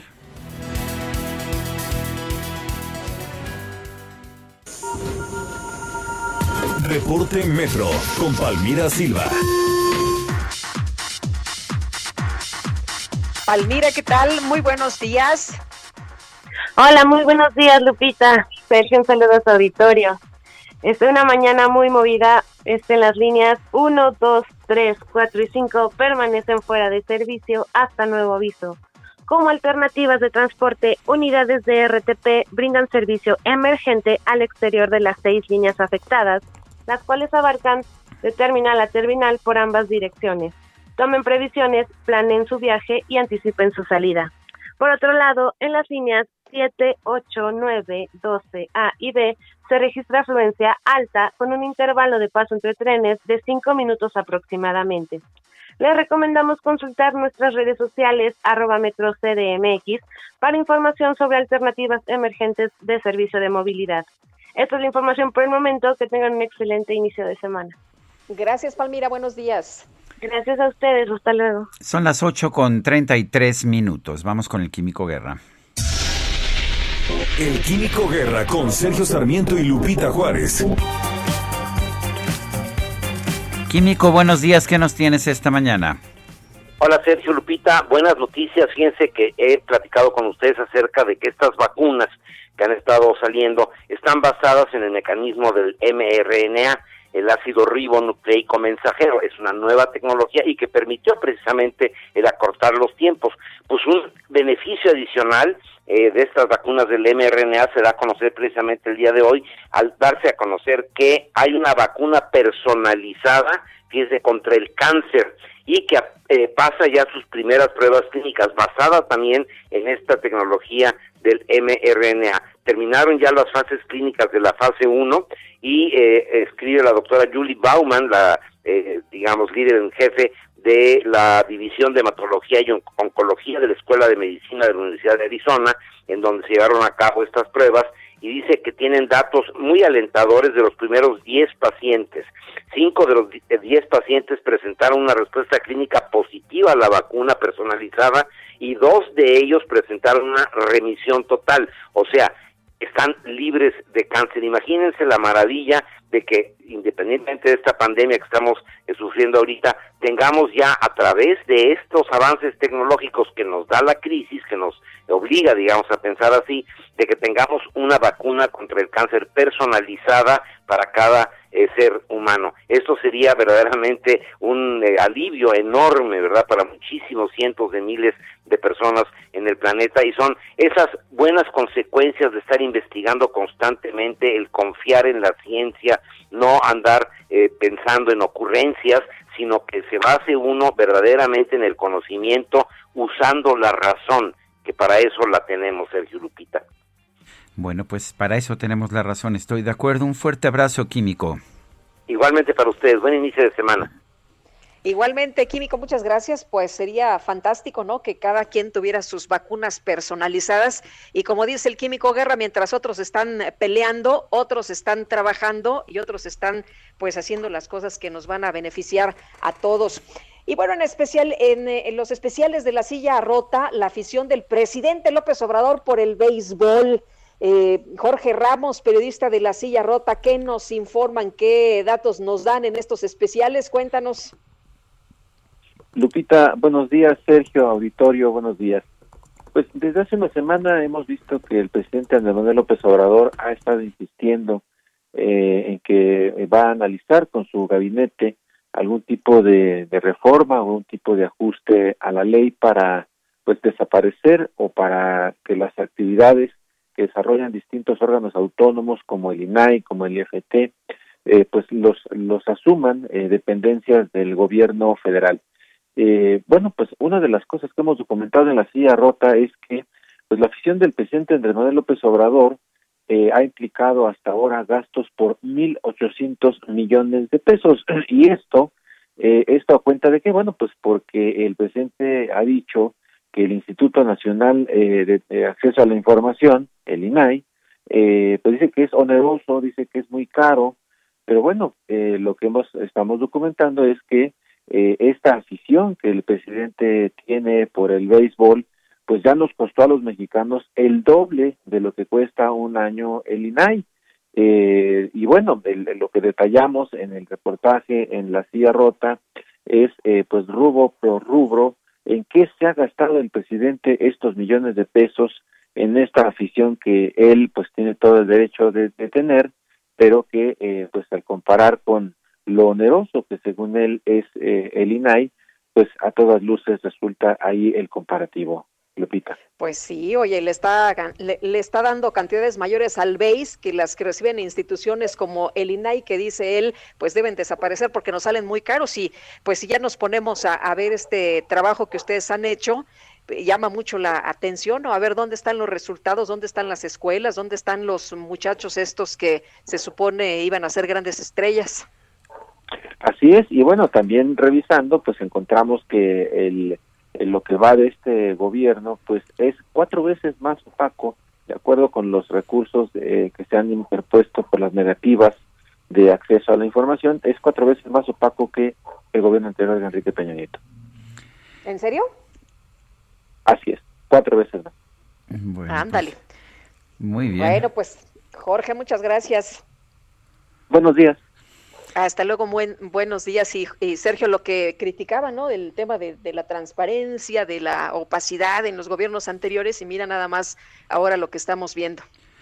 Bueno, vamos con otros temas. La Comisión Federal de Electricidad informó que México bloqueará la generación de energía renovable por parte de empresas privadas cuando la demanda energética sea baja. Ramsés Peches, asesor en temas energéticos, lo tenemos en la línea telefónica. Ramsés, buenos días. Buenos días, Sergio Lupita. Les mando un saludo y un abrazo. Gracias, Ramsés. Cuéntanos. ¿Cómo ves esta decisión de bloquear la generación de energía renovable? ¿Es cierto que produce apagones? No, no produce apagones y creo que aquí, Sergio Lupita, lo importante es que el SENACE tome su rol y responsabilidad en el control de cómo se distribuye la energía en nuestro país. Él es el encargado y es el único que está facultado hoy en el mercado eléctrico de dar los servicios de interconexión y conexión. No es la Comisión Federal de Electricidad. La Comisión Federal de Electricidad es parte primordial de la organización de la transmisión y distribución de la electricidad, pero la CFE no es la que otorga los permisos, sino es el SENACE junto con la Comisión Reguladora de Energía. Ramsés, no le gustan las renovables a este gobierno. De hecho, han eh, pues eh, tratado de hacerlo hasta lo imposible por echarle la culpa, eh, por ejemplo, de este apagón que afectó 10.3 millones de personas. Nos han hecho creer que no nos conviene la energía, las energías renovables. Bueno, lo que nos conviene es que hoy en día el gobierno haga una buena evaluación y diagnóstico de las líneas de transmisión.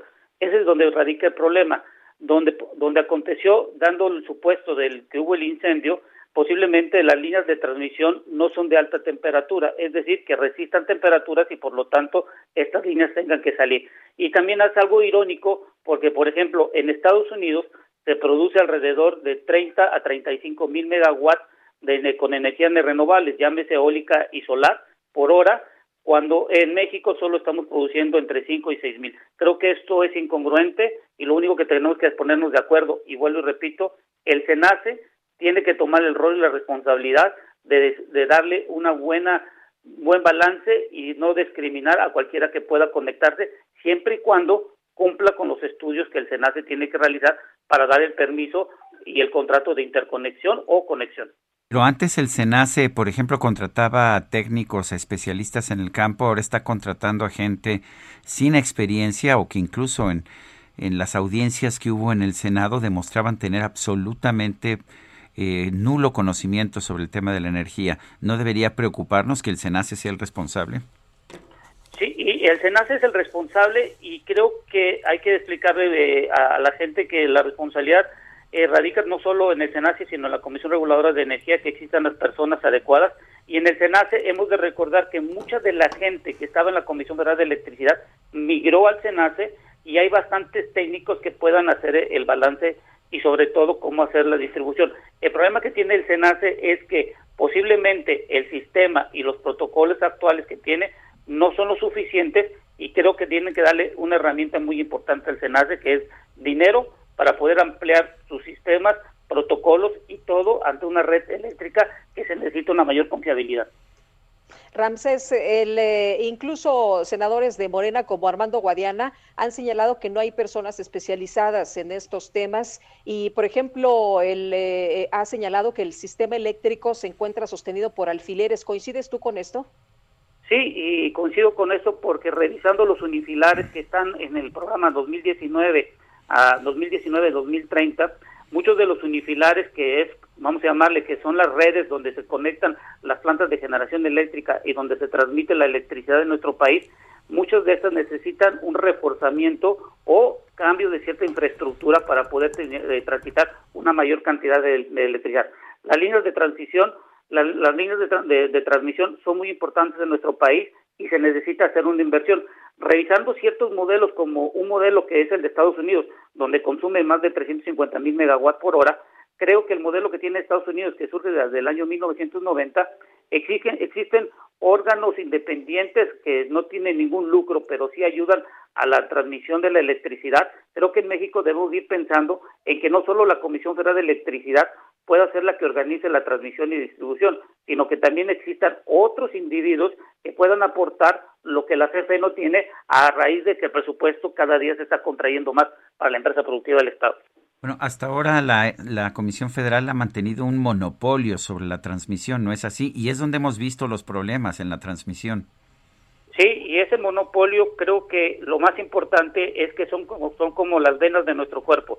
Si no están bien eh, eh, con su mantenimiento, si no tienen las opciones adecuadas, si no se hacen los diagnósticos adecuados, vamos a tener un colapso dentro de unos cuatro a cinco años ante la falta de inversión y sobre todo entender que la Comisión Federal de Electricidad no es quien determina quién se puede conectar, es el SENACE y el SENACE hace tres estudios en donde te va a decir si te puedes conectar, pero dentro de cuatro años tienes que hacer un reforzamiento o te puedes conectar, pero para que lo hagas tienes que hacer una inversión de reforzamiento de la línea o una nueva línea separada de la actual que está. Entonces hay que dejarlo bien claro esto. Ahora, lo que he visto y me preocupa es que ahora la comisión da instrucciones al SENACE eh, vimos una serie de conferencias de prensa en que no estaba ni siquiera representado el SENACE y la comisión decía qué es lo que tendría que qué es lo que tenía que hacer el SENACE, incluido impedir que entraran las energías renovables al sistema. Eh, ¿No ha perdido ya su independencia el SENACE?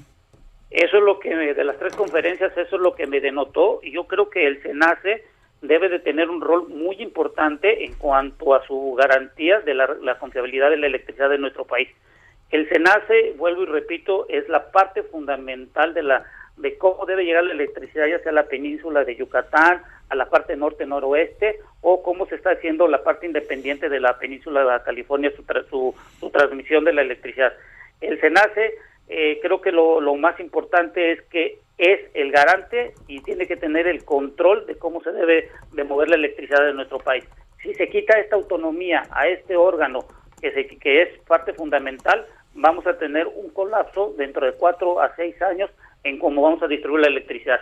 Y te quiero dar un dato, Sergio Lupita. Por ejemplo, he escuchado que la Comisión Federal de Electricidad comenta que tiene más de 40 millones de usuarios. Está bien que tenga 40 millones de usuarios, pero resulta ser que del, eh, del total de las ventas de electricidad de nuestro país, el 57% de las ventas radica en la parte industrial. ¿Qué quiere decir? Que si no existe una industria que tenga una electricidad confiable y su llegue la electricidad a su eh, la transmisión a cuando lo necesita, eso es un gran problema que vamos a tener. Ramsés Pech, asesor en temas energéticos, gracias por esta conversación. Gracias y que tengan un eh, feliz inicio de año. Igualmente, muchas gracias, muy buenos días. Y en la línea telefónica está con nosotros esta mañana, le agradecemos que platique de algo muy relevante, Gloria Molina Gamboa, secretaria de Salud de Tamaulipas, y es que la Secretaría de Salud en Tamaulipas reportó el primer contagio de la nueva variante de SARS-CoV-2 en la entidad. ¿Qué tal? Eh, buenos días. Buenos días, Lupita, a tus órdenes. Gracias, secretaria. Adelante, Lupita. Bueno, doctora, primero preguntarle cómo detectaron el caso y cuál ha sido el seguimiento a quienes venían en este avión junto con el viajero internacional que arribó en Tamaulipas el pasado 29 de diciembre. Pues eh, nosotros, eh, como sabes, Lupita, hemos eh, establecido y liderado a nivel nacional los protocolos para los filtros en las entradas al Estado, que son los cinco aeropuertos internacionales, los 15 pasos peatonales con la frontera norte y los puentes marítimos, los puertos marítimos. Eh, a raíz de que se da a conocer la nueva cepa en Reino Unido en septiembre, fortalecimos estos filtros a partir de finales de octubre eh, y eh, estableciendo los protocolos de que toda persona que llegara del extranjero pasara por una cuarentena y eh, se aplicaran los protocolos de sanidad internacional, la empresa les tiene que hacer una prueba de PCR de manera privada. Si salen positivos, pues ya nos toca a epidemiología estatal darle todo el seguimiento. Y con este paciente, lamentablemente, pues eso pasó. El día 29 que llega al estado es trasladado al hotel en donde los tenemos en cuarentena por siete días. La empresa le toma la muestra el día eh, 30 sale positivo, nosotros tomamos una prueba para corroborar esa positividad el día 31 y el día primero hacemos eh, todo, el, todo el despliegue de vigilancia epidemiológica con lo que nos corresponde a nosotros, que es el vuelo de México a Tamaulipas, a Matamoros específicamente. Identificamos 46 pasajeros, localizamos de manera eh, rápida 33, el resto no los hemos podido localizar. De estos 33, hay cuatro pacientes que presentan síntomas. Eh, de estos cuatro pacientes, uno es el, es, el, es el inglés que está ahorita en situación grave de salud. Los otros tres, dos han salido negativos y el tercero, hoy tenemos los resultados de la prueba, Lupita. O sea que, que sí es importante hacer pruebas, ¿verdad? Sí, claro, por supuesto. Digo, digo esto y sobre todo cumplir con todos los protocolos de sanidad internacional. Bueno, ¿qué, qué, qué, qué, viene ahora? ¿Qué pasa con los pasajeros que no se han encontrado? ¿Cuál, ¿Cuáles van a ser las acciones de la Secretaría de Salud que usted encabeza? Bueno, hasta este momento de los 33 pacientes localizados, eh, 12 continúan en Matamoros, están ahí en Matamoros, les estamos dando seguimiento puntual.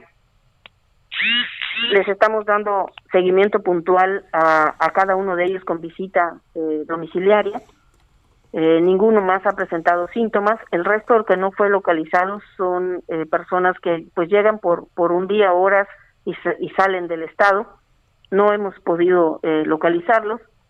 Y a los que están eh, positivos, eh, que tienen sintomatología, perdón, un solo paciente positivo y los tres que tienen sintomatología, pues les damos el seguimiento pertinente. Eh, doctora, cuéntenos un poco de esta detección ahora de una nueva variante del SARS-CoV-2 que es B117. ¿Es más eh, contagiosa, es más peligrosa? ¿Tenemos que tomar medidas adicionales o ustedes están tomando medidas adicionales?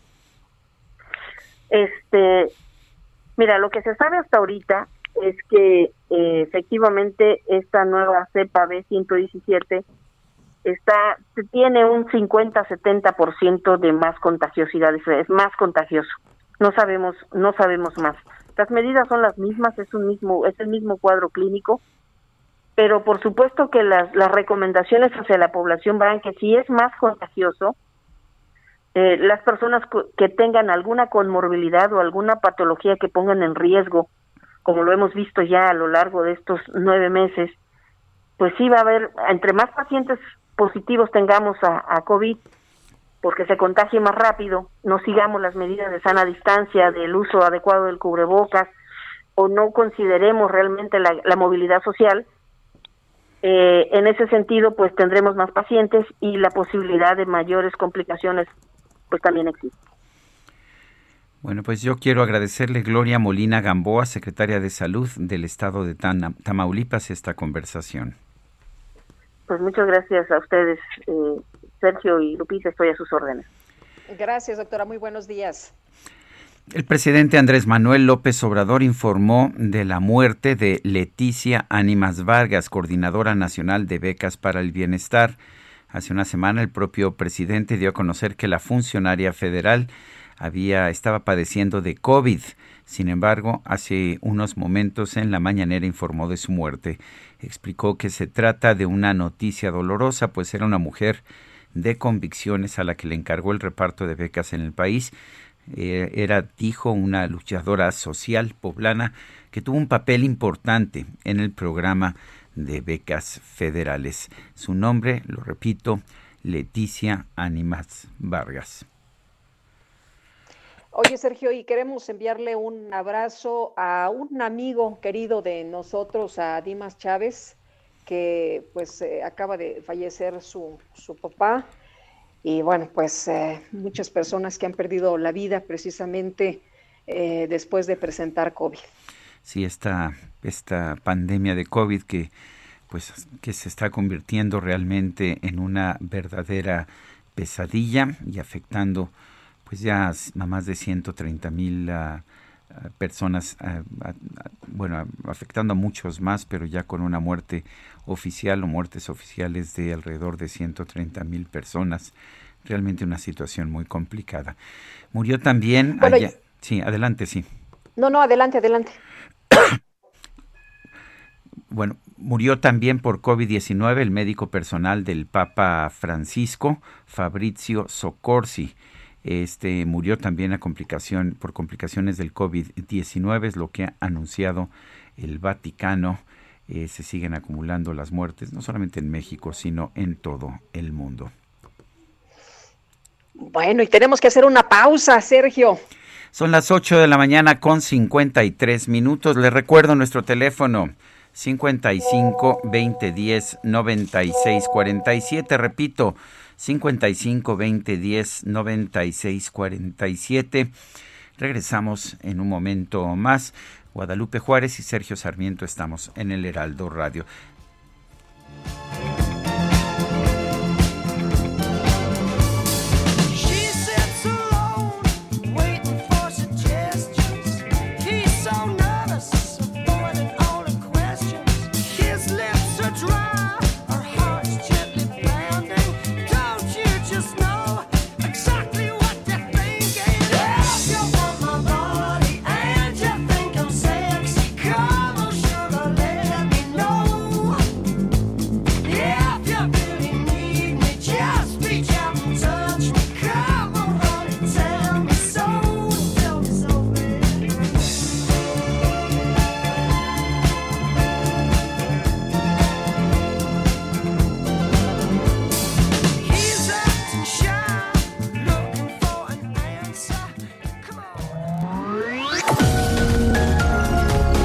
Y Lupita Juárez quieren conocer tu opinión, tus comentarios o simplemente envía un saludo para ser más cálida esta mañana.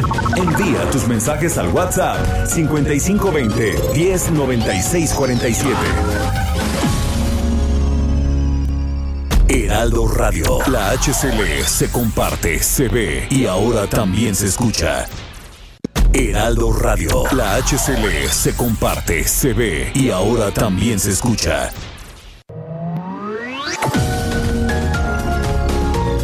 Continuamos con Sergio Sarmiento y Lupita Juárez, el Heraldo Radio.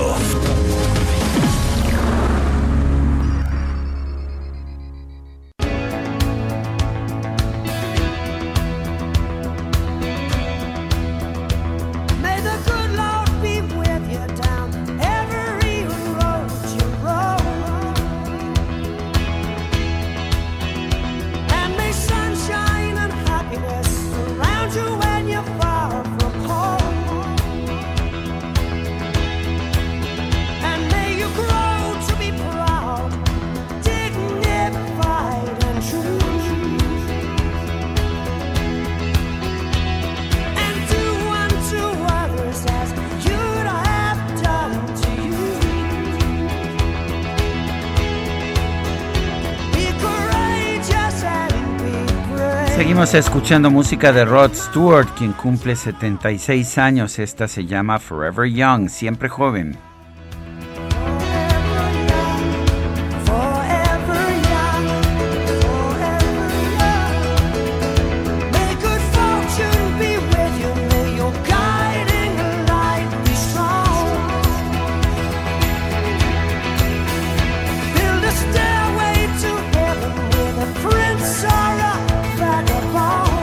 Tenemos mensajes de nuestro público. Adelante, Lupita. Dice una persona, Elizabeth de Ixtapaluca, buenos días Lupita y Sergio, estamos peor que en el gobierno anterior, ¿cómo es posible que no asuma su responsabilidad la directora del metro? Qué respuesta tan absurda, cuídense mucho amigos, feliz inicio de semana. Dice María Esther Olvera, muy irresponsable la respuesta de la directora del metro, desde luego que ella es la primera responsable del problema del metro por no estar al pendiente de todo, absolutamente de todo el sistema. Esta actitud me hace pensar que solo está de adorno o solo por caprichos de su presidente y obediencia absoluta al Señor. Muy mala respuesta y actitud. Eh, Yolanda Medina nos dice buenos días a todo el equipo que hace posible la noticia. Muchas gracias, doña Yolanda. Son las nueve con dos minutos. La saturación de los hospitales en la Ciudad de México ha provocado que los pacientes de COVID empiecen a ser trasladados a otros estados. Jorge Almaquio, cuéntanos. Así es, Sergio Lupita, amigos, en medio de la desesperación, familiares y amigos, pues buscan opciones para que la gente reciba atención médica urgente ante la gravedad de la enfermedad, por lo que acuden a instituciones de otras ciudades como San Luis Potosí, Aguascalientes, Veracruz, Morelos e incluso Jalisco. En esta línea de atención, los paramédicos y especialistas en urgencias reconocen la impotencia y frustración, pues luego de varias horas de peregrinar por hasta seis hospitales en un solo día, pues no, no encuentran, Sergio, un lugar para que los pacientes tengan la oportunidad de recibir atención médica. El experto en urgencias médicas, Pedro Galván, señaló que con el semáforo rojo muchas veces es mejor llevarlos a otras entidades porque en los recorridos por la capital del país y zonas aledañas pueden pasarse todo el día a la espera y no, no encontrar una cama desocupada. En su ambulancia, el paramédico de Camedic platicó al Heraldo Media Group de los familiares de un enfermo SARS-CoV-2 que vive en un poblado cercano a Mecameca, por ejemplo, querían internarlo en algún hospital de la Ciudad de México, pero ante la imposibilidad de encontrar una cama, tuvieron que llevarlo a un nosocomio privado en el estado de Veracruz. Escuchemos. Hay un pueblo que adelante de Mecameca que se llama Soyatzingo. Me hablan por medio de una aseguradora. ¿A dónde crees que lo fuimos a dejar, amigo? Al estar médica de Veracruz, porque no hay camas aquí en el, Estado de México es mucha frustración, es mucho mm, desaliento de la situación, es mucha impotencia, porque te comentaba del paciente que, que fuimos al hospital español, visitamos cinco hospitales. En el quinto fue en el, en el autódromo, llegan al paciente, lo entuban, lo pronan, lo ponen boca abajo y fallece de 32 años a los cinco minutos de que lo entubaron. Y bueno, pues ahí la frustración y también el, eh, la situación difícil que viven los paramédicos día a día. Otro, otro paramédico que prefirió mantenerse en el anonimato aseguró Sergio Lupita, amigos, que han hecho traslados a otros estados de la República por los que llegan a cobrar hasta 10 mil pesos, cantidad que se suma al gasto por medicamentos y oxígeno que llega a costar 4 mil pesos. También en el caso de José Reyes Ramírez, técnico de urgencias médicas en la unidad 077 MedBox, pues él indicó que la situación en la capital del país es complicada por la sobresaturación que se registra en los hospitales y para encontrar una cama, bueno, pues los familiares deben acudir al nosocomio para detectar si hay algún espacio en estos eh, hospitales y si no, bueno, pues tienen que buscar otras alternativas para que sus familiares reciban la atención médica urgente. Sergio Lupita, amigos, es el reporte que les tengo. Jorge Almaquio, pues qué difícil, qué complicada está la situación. Un fuerte abrazo. Hay que cuidarse más que nunca. No hay camas de hospital. Gracias, Jorge. Muy buen día. Hasta luego. Hasta luego, muy buenos días. Un verdadero viacrucis y el secretario general del Sindicato Nacional de Trabajadores de la Educación, Alfonso Cepeda, dijo que los maestros son considerados como grupo prioritario para recibir la vacuna contra el COVID-19. Gerardo Suárez se ha comentado que, pues, eh, cabría la posibilidad de que en los próximos meses algunos estados regresaran a clases presenciales. Pero cuéntanos, buenos días. Volverán a las escuelas previa vacunación contra COVID-19 y hasta que haya semáforo verde en los estados donde laboren, aseguró el secretario general del Sindicato Nacional de Trabajadores de la Educación, Alfonso Cepeda, en un mensaje dirigido a maestras y maestros con motivo del regreso a clases, el líder magisterial aseguró que cuentan con la sensibilidad del presidente Andrés Manuel López Obrador para incluir a los trabajadores de la educación como un grupo prioritario para recibir esta vacuna contra el coronavirus SARS-CoV-2. Añadió que también cuentan con el apoyo de las autoridades para que la COVID-19 sea considerada una enfermedad de riesgo de trabajo y así retornar a las escuelas hasta que en la entidad haya semáforo verde. Como bien comentabas, Lupita, pues hasta ahora son Campeche y Chiapas los dos estados que se encuentran en este color de semáforo de riesgo bajo. En el caso de algunas entidades que estén en semáforo amarillo, como son Baja California Sur, Aguascalientes, Veracruz o Quintana Roo, las escuelas podrán organizar centros de aprendizaje comunitario. Para estos, la asistencia de maestras y maestros será voluntaria y el objetivo es brindar asesoría pedagógica y psicoemocional a los alumnos, pero esta asistencia de los profesores será voluntaria a estos centros, así lo indicó el líder del CENTE. Esta es la información. Muchas gracias, Gerardo. Muy buenos días. Buenos días. El Partido Acción Nacional hizo un llamado para que se deje atrás la negligencia y opacidad y se apresure la campaña de vacunación contra el SARS-CoV-2. Misael Zavala nos tiene el reporte. Adelante, Misael. Buenos días, Sergio. Buenos días, Lupita. Efectivamente, el presidente nacional del PAN, Marco Cortés, señaló que al ritmo que va la vacunación anti-COVID-19 en el país, se tardarían hasta 50 años en inmunizar a todos los ciudadanos. El panista explicó que se está vacunando en promedio a 5.500 personas por día, cuando según la propia meta del gobierno federal deberían de ser al menos 52.000 eh, ciudadanos que se tendrían que estar inmunizando diariamente.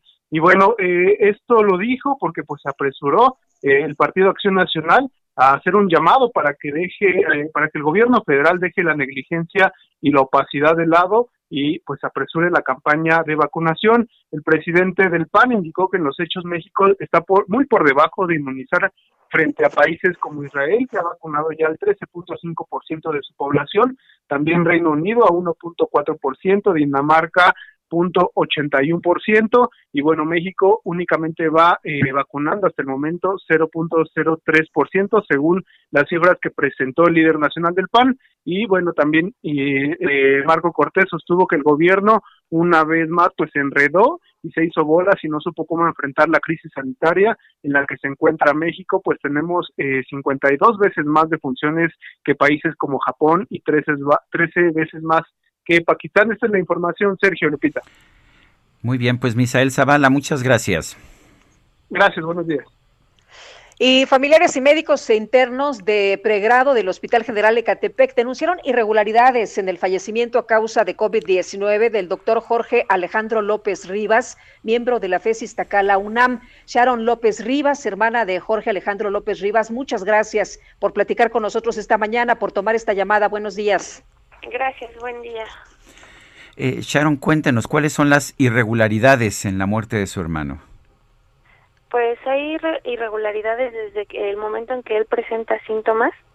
Él acude a, realizar su, su guardia y pide una valoración porque él ya iba con la boca morada, lo cual le hacen una placa torácica, le, la revisa el médico que lo está valorando y le dice que no tiene daño que se dedique a continuar con su labor. Él en el pasillo encuentra a otra de sus compañeras, revisan la placa y consiguen que es COVID y empiezan a ver las afectaciones que ya se veían en la placa, no era muy avanzado. Este, él le dice, "Sabes que yo me tengo que ir porque me siento mal." Lo mandan de ahí, ese mismo día lo mandan a hacerse una prueba PCR a las Américas y se va a su casa. Posteriormente vuelve a ir a la siguiente valoración que él tenía, que era la de a los dos días después, y le dicen que pues no se ve tan mal, que vaya a cumplir con su labor y que si se llega a sentir mal que hable con ellos para que la, lo regresen a, a su casa. Vuelve a hablar con sus compañeros, les explica la situación, él decide regresarse a casa, mientras que la jefa de enseñanza le dice que si él no tiene una prueba PCR o algo que, que ampare que él está enfermo, este, pues le iban a le iban a lo iban a poner como inasistencias a su a su labor. Se va a casa, él está ya, empeora su estado de salud. El día sábado decidimos eh, que él ya se tratara con un médico particular y el médico particular de inmediato empieza con tratamiento para COVID. Él consumía un tanque de oxígeno diario de 9.500 litros y estaba con nebulizaciones, con inyecciones, con aerosoles y diferentes cosas para tratamiento de COVID. De ese tiempo para acá, jamás del hospital hablaron para saber cómo estaba, este, si ya teníamos la prueba, nada, nada, nada, nada, nada. Estuvieron enviando las recetas de un parte médico también por parte de la doctora y, y nada era, o sea, no nos, no nos aceptaron nada, que tenía que ser directamente la prueba PCR. Eh, eh, Sharon, eh, tengo entendido que hubo irregularidades desde el principio, incluso los propios compañeros de tu hermano han señalado que no trabajaban en las condiciones adecuadas, que no tenían el equipo suficiente.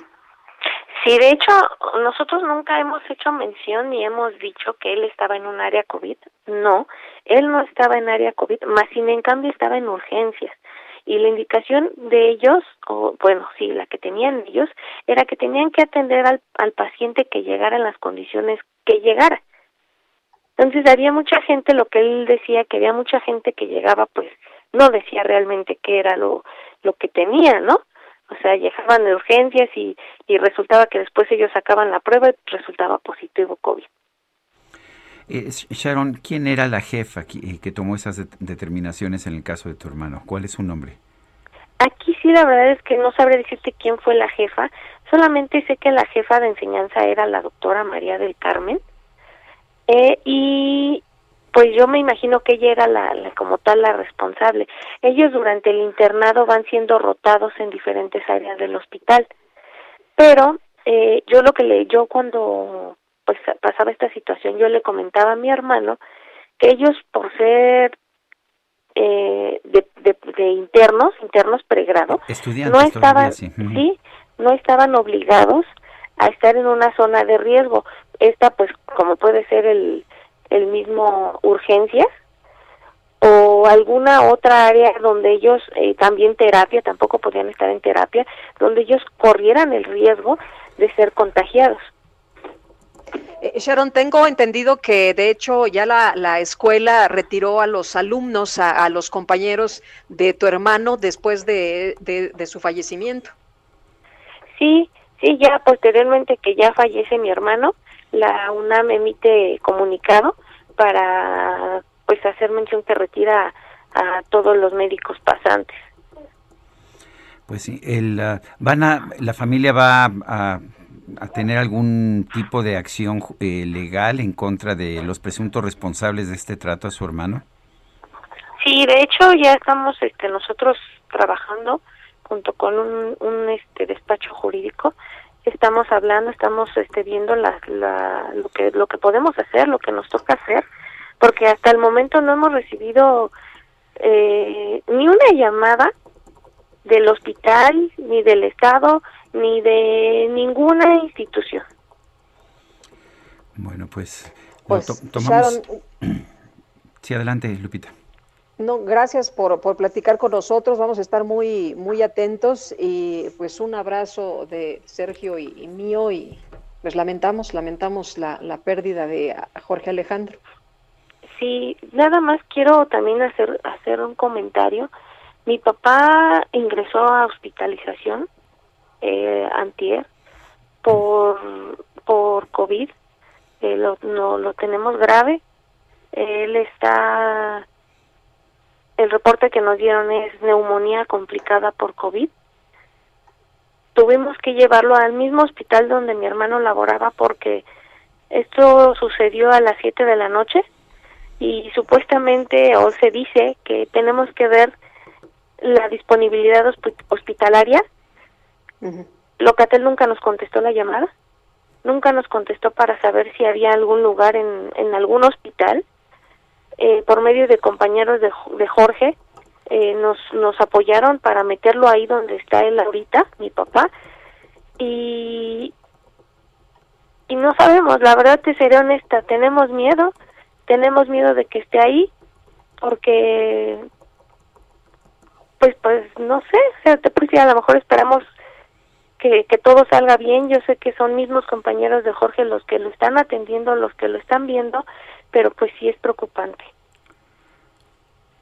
Bueno, pues tomamos nota también de esta, de esta, este señalamiento, Sharon, y por favor mantente, manténnos informados de qué pasa con tu padre y de qué pasa con, pues con las medidas que pueda tomar la familia.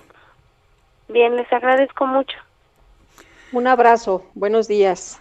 Son las nueve con diecisiete minutos.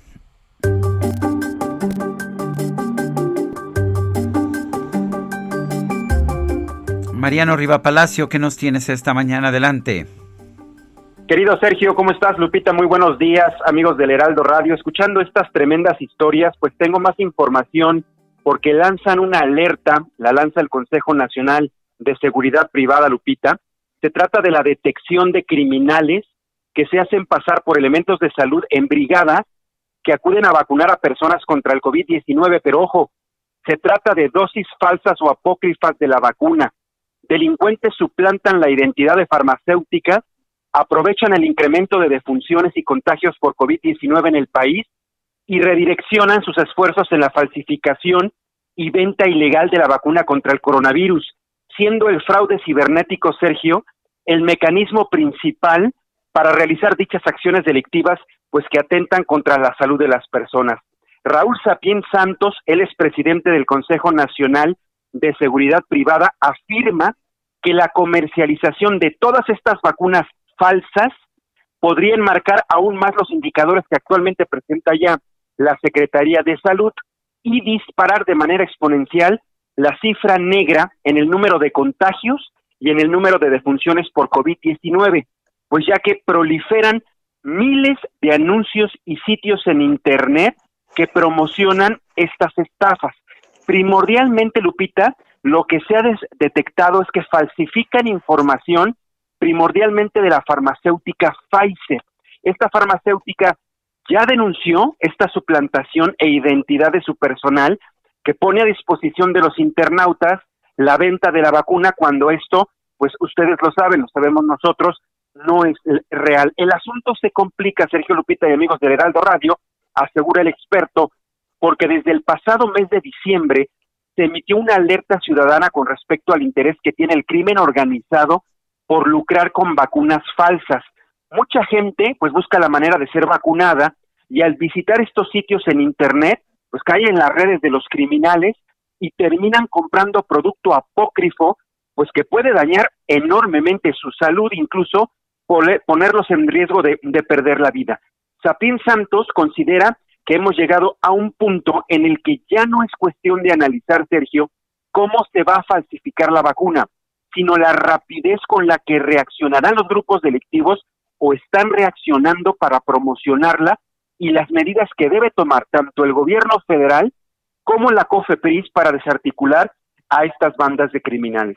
Según el Consejo de Seguridad Privada, donde se han detectado casos de venta de vacunas apócrifas, es en Quintana Roo, mucha atención a, los, a quienes nos estén escuchando en Quintana Roo, pero donde la delincuencia ha montado laboratorios clínicos apócrifos es en Jalisco, Tamaulipas, Ciudad de México y Chihuahua. Muchos han sido desarticulados, pero se deben tomar medidas inmediatas ya que la cadena de corrupción que se teje alrededor del delito, como el robo de medicamentos y la venta de vacunas falsas, genera al crimen ganancias de hasta dos mil millones de pesos. Así que, Sergio Lupita, aquí la alerta para que la audiencia no resulte engañada, no se dejen engañar, no se vende la vacuna contra el COVID-19 en portales, en Internet, mucho menos por parte de las farmacéuticas, así para que la gente tenga mucho cuidado, Lupita, no se deje engañar, la defrauden y peor, pueda resultar una afectación muy seria a su salud, incluso con riesgo de perder la vida. Ahí está la alerta, el comentario de esta mañana, Sergio Lupita, para que la gente esté al tanto. Pues lo escuchamos y lo escuchamos con preocupación. Mariano, gracias por esta alerta. Estamos en contacto. Muy buenos días. Buenos días. 9 de la mañana con 21 minutos.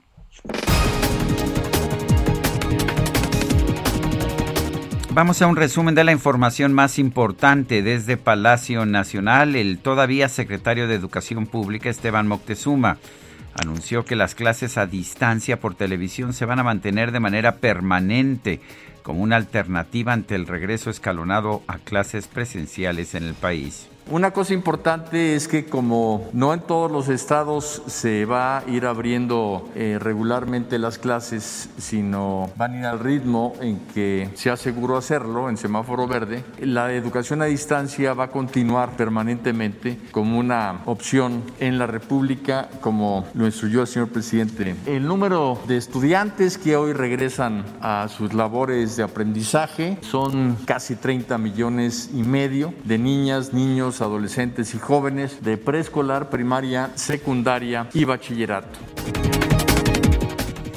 El titular de la SEP también presentó el arranque del programa Aprende en Casa 3, el cual contempla una actualización de los contenidos de las clases virtuales, tomando en cuenta las observaciones de maestros, padres de familia y alumnos. Lanzamos el día de hoy Aprende en Casa 3, que con toda esta investigación que hicimos eh, al magisterio, a madres y padres de familia, a alumnas y alumnos, hemos eh, logrado conocer pues, las principales características que debemos de apoyar en Aprende en Casa 3.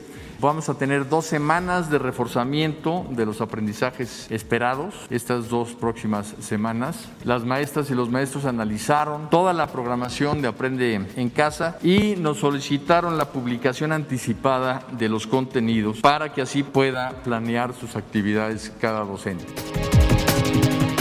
La farmacéutica alemana BioNTech informó que para el 2021 estima producir 2 mil millones de dosis de su vacuna contra el coronavirus. El Ministerio de Salud de China informó que este jueves comenzará a trabajar el equipo de expertos de la Organización Mundial de la Salud encargado de investigar el origen del nuevo coronavirus en ese país. Cuando el aire se pone helado y el cielo se empieza a nublar, ve por tus por nevar. Bueno, y luego de que en España se registraron fuertes nevadas provocadas por la tormenta invernal Filomena, en redes sociales una mujer difundió un video para denunciar que les están mandando nieve de plástico. Al exponer una bola de nieve al fuego de un encendedor, esta quedó quemada, pero no se derritió. Ante esta situación, el biólogo Álvaro Bayón explicó que al igual que pasa con los iglús, la bola de nieve absorbe el agua derretida que genera una llama directa y el hollín que aparece se genera por las impurezas del combustible. Lo voy a quemar con el mechero para que veáis lo que quiero deciros. Esto, como veis, no se deshace, por mucho que yo le ponga el fuego, y se queda negro. El olor es a plástico quemado. Esto debería de caer agua, deshacerse porque es obvio que con el fuego se tiene que deshacer. Mirad cómo ha quedado de negro todo. Esto es puro plástico y nos, tienen, nos siguen engañando con todo.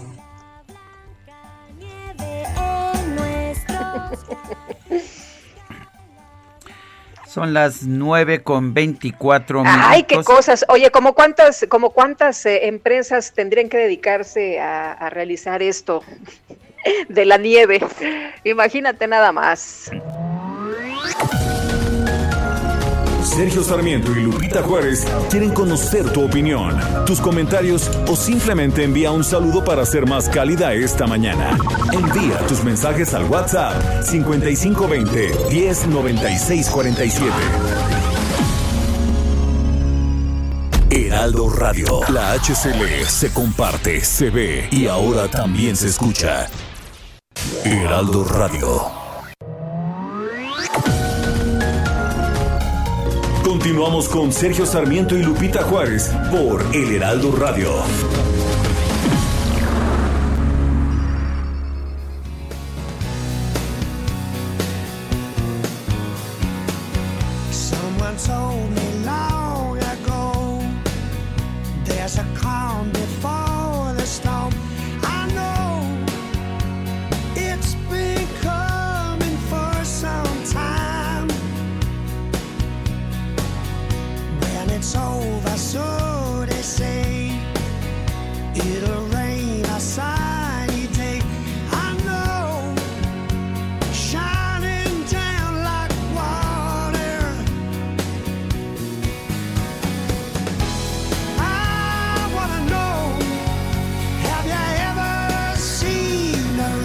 Otra canción interpretada por Rod Stewart, quien hoy cumple 76 años, original del Creedence Clearwater Revival, esta que se llama Have You Ever Seen the Rain? ¿Has visto alguna vez la lluvia?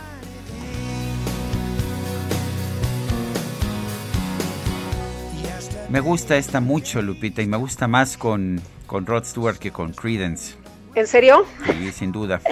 Híjole, yo la prefiero con Credence, pero me gusta mucho Rod Stewart, así que qué, qué bien que la estamos escuchando esta mañana. Oye, y tenemos mensajes de nuestros amigos. Buen inicio de semana, Sergio y Lupita. Compadezco a los usuarios del metro y la persona que falleció. Deseo que pronto se recuperen los heridos. Un fuerte abrazo a distancia, Francisco, 1955. Y otra persona nos dice, buenos días Sergio y Lupita, reciban saludos de Magdalena Tequisistlán en Oaxaca, en el Istmo. ¿Será cierto que algunos despegó el COVID o lo hacen para robar cámara? Rafael Ramos Blanco. Mire, es tan complicado, tan duro el COVID que no creo que nadie le interese robar cámara diciendo que tiene COVID o enfermándose de COVID. Pero en fin, son las 9.32. ¡Atención! La micro deportiva. Sus besos me hacen falta, loca, que a mí me digan loca, se mira y no se toca, este amor es mío. Pues ya llegó, ya llegó la micro deportiva con Julio Romero. ¿Qué tal, Julio? Muy buenos días. Muy buenos días, ¿cómo están? Sergio Lupita, amigos del auditorio, qué placer saludarles. Me hicieron acordarme de Rod Stewart.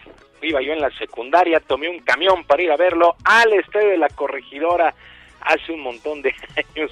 Y bueno, ya saben que esta micro deportiva pues es plurimusical y podemos saltar de un género a otro sin mayor problema.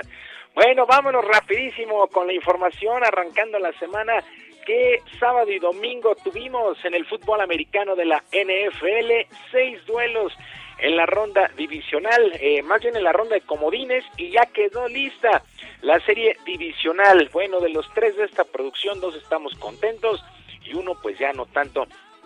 ¿Cómo quedó el asunto para las rondas divisionales? El próximo sábado, los carneros, los carneros de Los Ángeles estarán enfrentando a los empacadores de Green Bay, que descansaron esta primera semana, mientras que los cuervos de Baltimore estarán visitando a los Bills de Buffalo.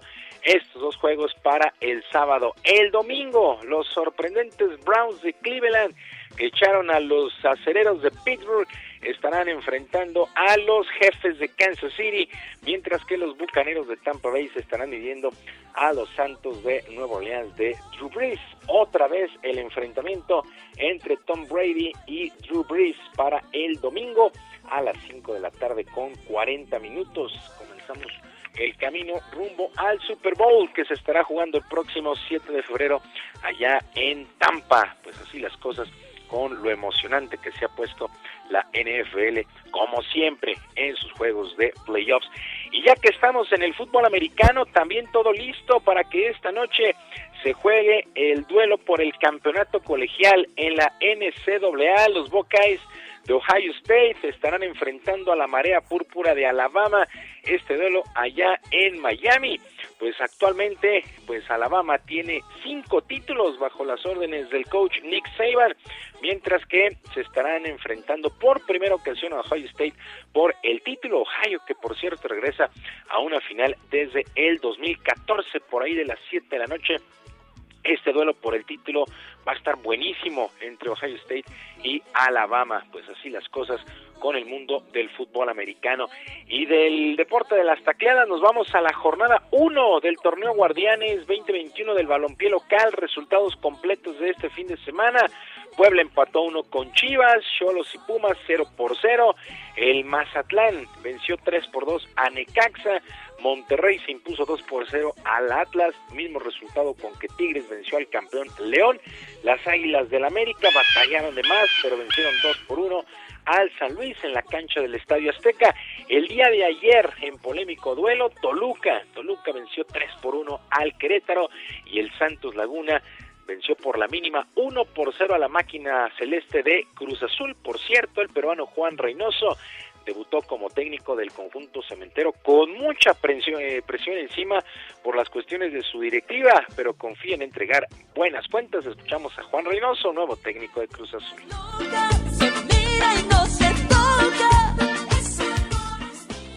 Mira, la verdad, con la predisposición de los muchachos, hoy maquillamos muchas cosas. Eh, repito, ellos tuvieron más descanso, tuvieron más tiempo de preparación. Nosotros prácticamente, con la participación del equipo en Conca Champion, se acortó el descanso, hubo muy poco, y bueno, esa parte siempre es, siempre es importante. Pero la respuesta a ello ha sido muy buena, hoy me deja tranquila esa parte de, de tratar de respetar lo, eh, poco que se trabajó esta, esta semana Recoste. La vieja Pues ahí están las palabras de Juan Reynoso, nuevo técnico de Cruz Azul. La jornada cierra el día de hoy con el duelo entre los Tuzos del Pachuca y el equipo de Juárez a las 9 de la noche. Así es que ya arrancó el balompié nacional. También quedaron listas las semifinales en el béisbol de la Liga Mexicana del Pacífico este fin de semana. Se quitaron las series, las semifinales arrancan el día de mañana. Duelos a ganar cuatro de posibles siete series. Culiacán, los tomateros estarán enfrentando a los yaquis de Ciudad Obregón, mientras que los sultanes de Monterrey, este equipo que también pertenece a la Liga Mexicana en verano, los sultanes estarán visitando a los naranjeros de Hermosillo. Repito, series a ganar cuatro posibles siete duelos. La Liga Mexicana del Pacífico que busca campeón para la Serie del Caribe que estará arrancando el 31 de enero en el estadio Teodoro Mariscal allá en Mazatlán. Y la tenista mexicana Renata Zarazúa también arrancó con el pie derecho este año, ya que avanzó a la segunda ronda del torneo de clasificación rumbo a lo que será el abierto de Australia, el primer Grand Slam del año.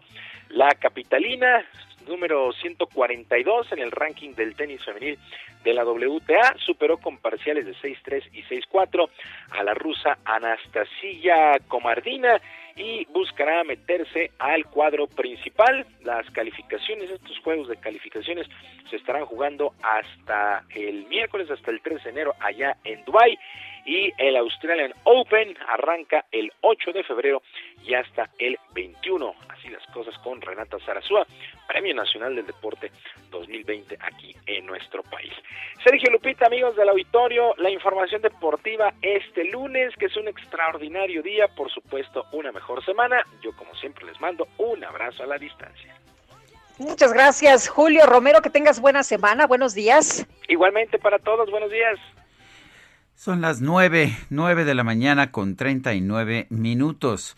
Debido a las afectaciones económicas y las medidas de distanciamiento social provocadas por la pandemia, la exposición de la industria de la moda, la exposición más importante de América Latina, Intermoda, estima recuperar las cifras de asistentes y expositores presenciales que tenía antes de la crisis sanitaria, pero solamente después esto es en la edición de enero del 2022. Mario Flores Aguilar es presidente de Intermoda.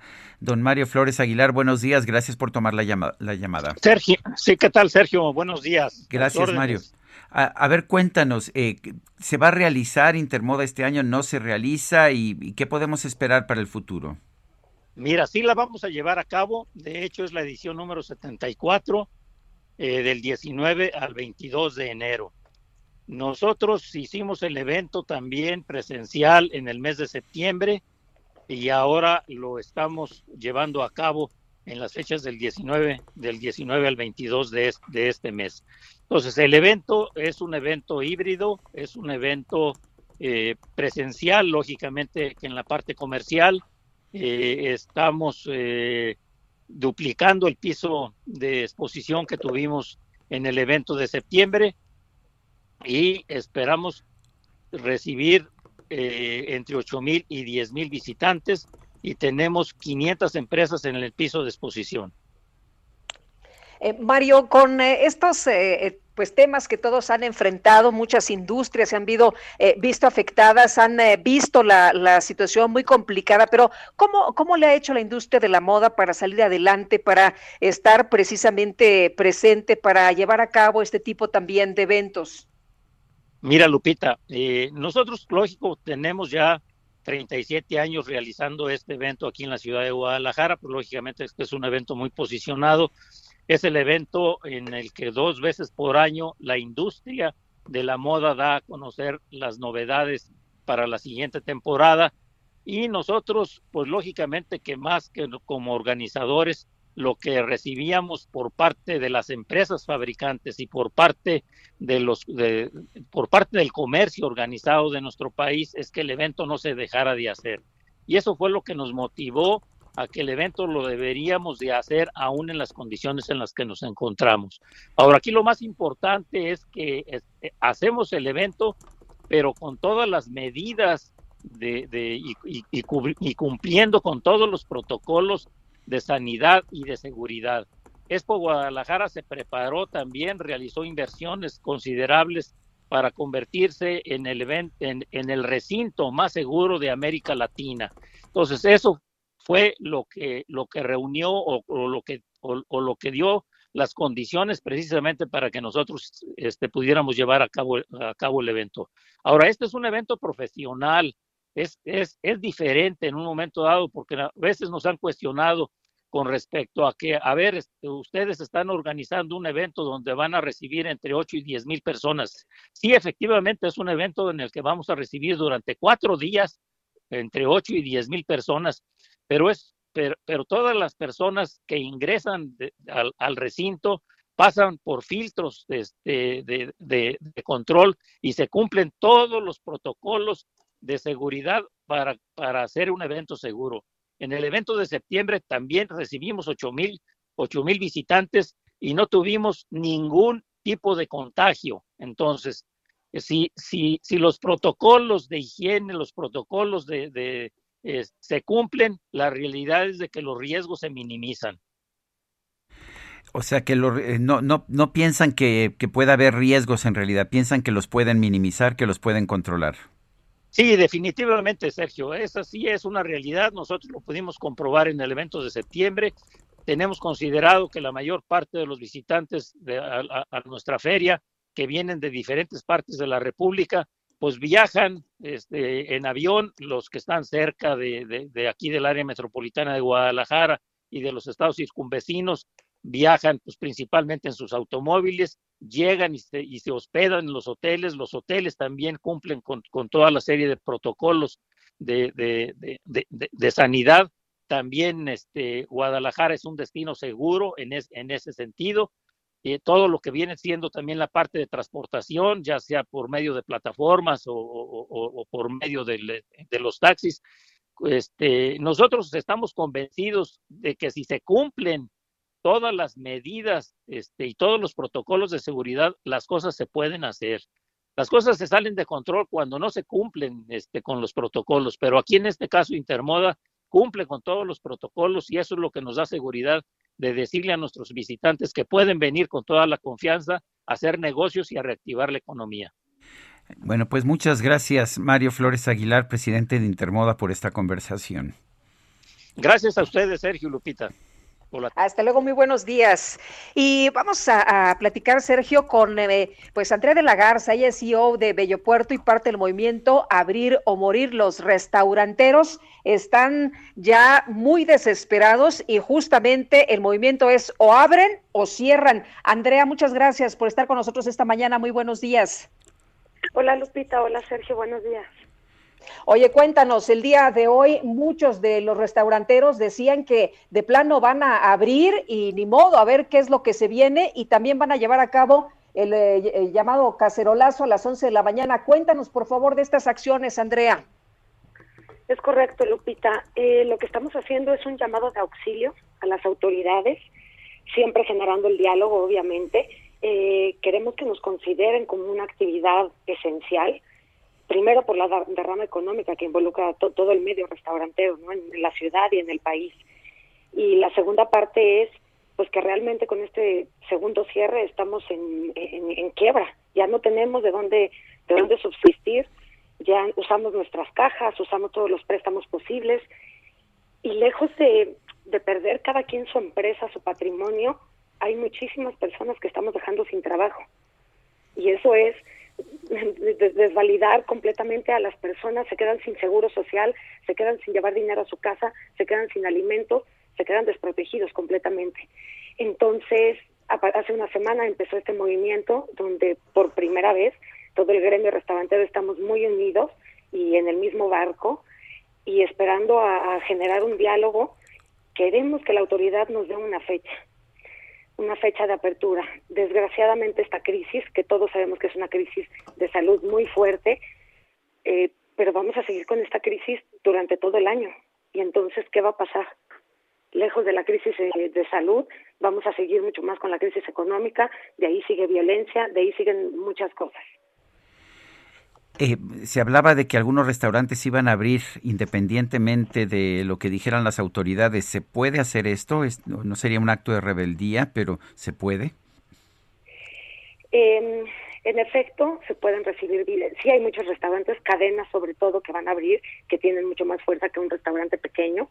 Lo van a hacer y lo más seguro es que llegue eh, por parte del gobierno a una verificación.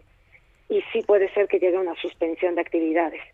Sin embargo, esta verificación siempre se va a recibir con educación y, siempre generando el diálogo. Eh, al hacer estas acciones, lejos de verlo como una rebeldía, es simplemente poner el dedo sobre el renglón y decir se- seguir con este llamado de auxilio. Porque si no es por la clausura, va a ser por falta de clientes que vamos a estar cerrados en pocos días, semanas. Eh, Andrea, a las 11 de la mañana va a ser el cacerolazo. Cuéntanos en dónde va a ser, qué es lo que va a, ocurrir en este cacerolazo, cuál va a ser el llamado. Sí, están, están ya, creo que ya llegaron al, al centro. Es un grupo de, de personas que trabajamos en restaurantes, meseros, cocineros, lavalosas, todo lo que involucra un restaurante. Y es simplemente llevar cacerolas y hacer ruido. Ruido, entiéndase como esta parte de manifestación, ¿no? Empezar a golpear la- las cacerolas. Y va de nuevo, es este llamado de auxilio. En ningún momento se pretende que esta que esta manifestación o este grito se, se vuelque hacia algo violento, ni mucho menos. Y tampoco que se vea por el lado de rebeldía. Simplemente es una llamada de auxilio. Bueno, pues eh, entonces lo que vamos a ver es el cacerolazo y es una petición, no quieren, digamos, ah, manifestaciones violentas, pero están desesperados. Eso sí lo entiendo Correcto. bien. Correcto, es el llamado de auxilio para que nos den una fecha de apertura. Inclusive con todo este movimiento se hizo una nueva propuesta con el protocolo para abrir, Eh, es decir, siguiendo manejando todo el protocolo de higiene que ya lo hicimos durante el año pasado y los restaurantes son de las primeras industrias donde estamos 100% convencidos que no salen contagios de ahí, ya que llevamos todo el protocolo a cabo, con una hora de cierre, con determinado número de personas sentadas en la mesa, eh, usando el código QR para poder eh, leer el menú. Si tú estás dentro de un restaurante, para levantarte al baño es obligatorio ponerte el cubrebocas, en fin, todas estas eh, este, acciones ya se las propusimos y, pues esperamos que, que sí se entienda que los restaurantes no son un centro de contagio. El centro de contagio es el transporte público, el centro de contagio son fiestas en casa, que la gente al no tener en dónde tener esta vida social hace fiestas en casa, mayores a seis personas, dentro de una casa, en un lugar encerrado con personas fumando, en fin, Muy bien, pues Andrea, muchas gracias por platicar con nosotros. Estaremos atentos de estas eh, pues manifestaciones, de estas acciones que ustedes están llevando a cabo y de la respuesta de las autoridades. Muchas gracias. Perfecto, gracias Lupita, gracias Sergio. Gracias. a Hasta ti, luego, Andrea. de, Andrea de la Garza, CEO de Bello Puerto y parte del movimiento Abrir o Morir. Son las 9 con 50 minutos. Esta mañana el presidente López Obrador anunció que va a hacer pública la carta que envió al rey de España en 2019 para solicitar que España ofrezca una disculpa por los abusos cometidos durante la conquista. Y por otro lado, el presidente dio a conocer el fallecimiento de la coordinadora de becas para el bienestar Leticia Ánimas por complicaciones de salud derivadas del COVID-19. El gobierno de Rusia anunció que va a realizar un ensayo clínico de una dosis rebajada de su vacuna contra el coronavirus denominada Sputnik Light, la cual podría utilizarse como una solución temporal para países con altas tasas de contagios. Y la canciller de Alemania, Angela Merkel, consideró problemático que Twitter haya cancelado la cuenta del presidente de los Estados Unidos, Donald Trump, ya que solo los legisladores pueden restringir derechos fundamentales como la libertad de expresión. Roscón de Reyes, qué bueno está. chocolate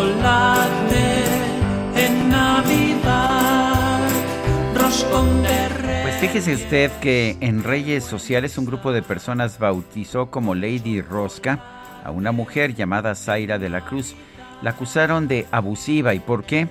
Bueno, mire, aprovechó una oferta de roscas de Reyes a 99 pesos, compró 300 y las revendió a 150 pesos cada uno, cada una. Sin embargo, la gran mayoría de los internautas comenzaron a utilizar el apodo de Lady Rosca, pero con un sentido positivo, y reconocieron a Zaira por sus ganas de trabajar en todo momento. rey del conclave.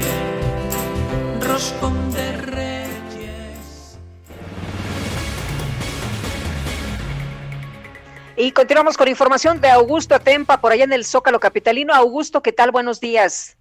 Sergio Lupita, así es, ya nos encontramos aquí en el Zócalo Capitalino y es que hace unos instantes comenzaron a arribar algunos restauranteros, también empleados y meseros que trabajan en estos restaurantes para manifestarse en contra pues de las, eh, las leyes que emiten que pues ahorita no puedan abrir, no puedan abrir sus negocios, solamente puedan vender comida para llevar.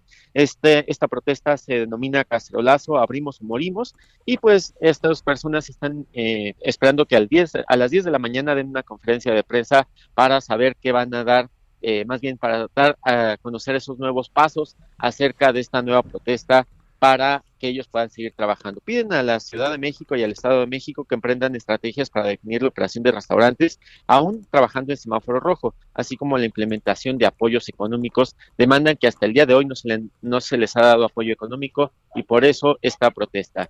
Les vuelvo a mencionar, se encuentran aquí en la calle de, Mon- de Moneda, a un costado de la Plaza de la República. Por supuesto, vamos a estar muy al pendiente para ver cómo se desarrolla esta manifestación. Sergio Lupita, mi reporte. Gracias, Augusto. Muy buen día.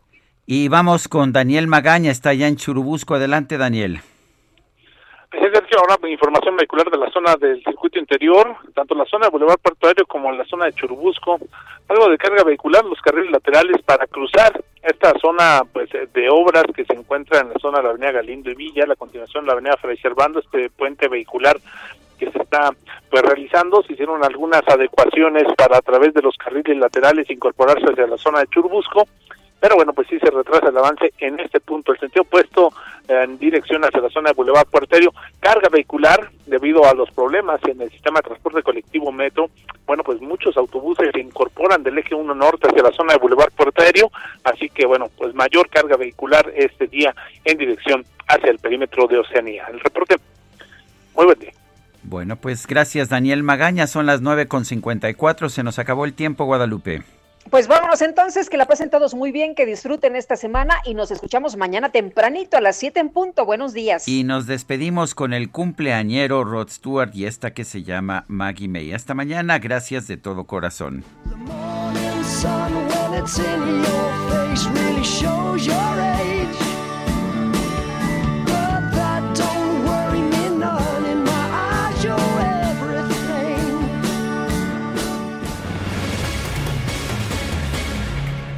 Heraldo Media Group presentó Sergio Sarmiento y Lupita Juárez por El Heraldo Radio.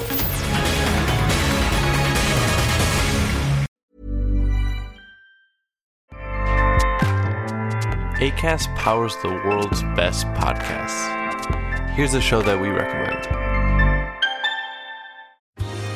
Are you a reality TV junkie? Do you ever think, dang, I wish I had someone to talk to about all the trash TV that I watch? Well, look no further, garbage lover, because Reality Gaze is a podcast for you. Hello, I'm Maddie. And I'm Poodle, and we're the Reality Gaze. We talk about all your favorite unscripted shows like The Golden Bachelor, Love is Blind, and TLC's big, messy behemoth, 90 Day Fiancé. And if you're driving to work, folding laundry, or just pretending to listen to your husband talk about sports, Just put on the pod, and you've instantly got two gay besties spilling all the tea and reading these people for filth. so come at us, y'all. Find Reality Gaze wherever you listen to podcasts.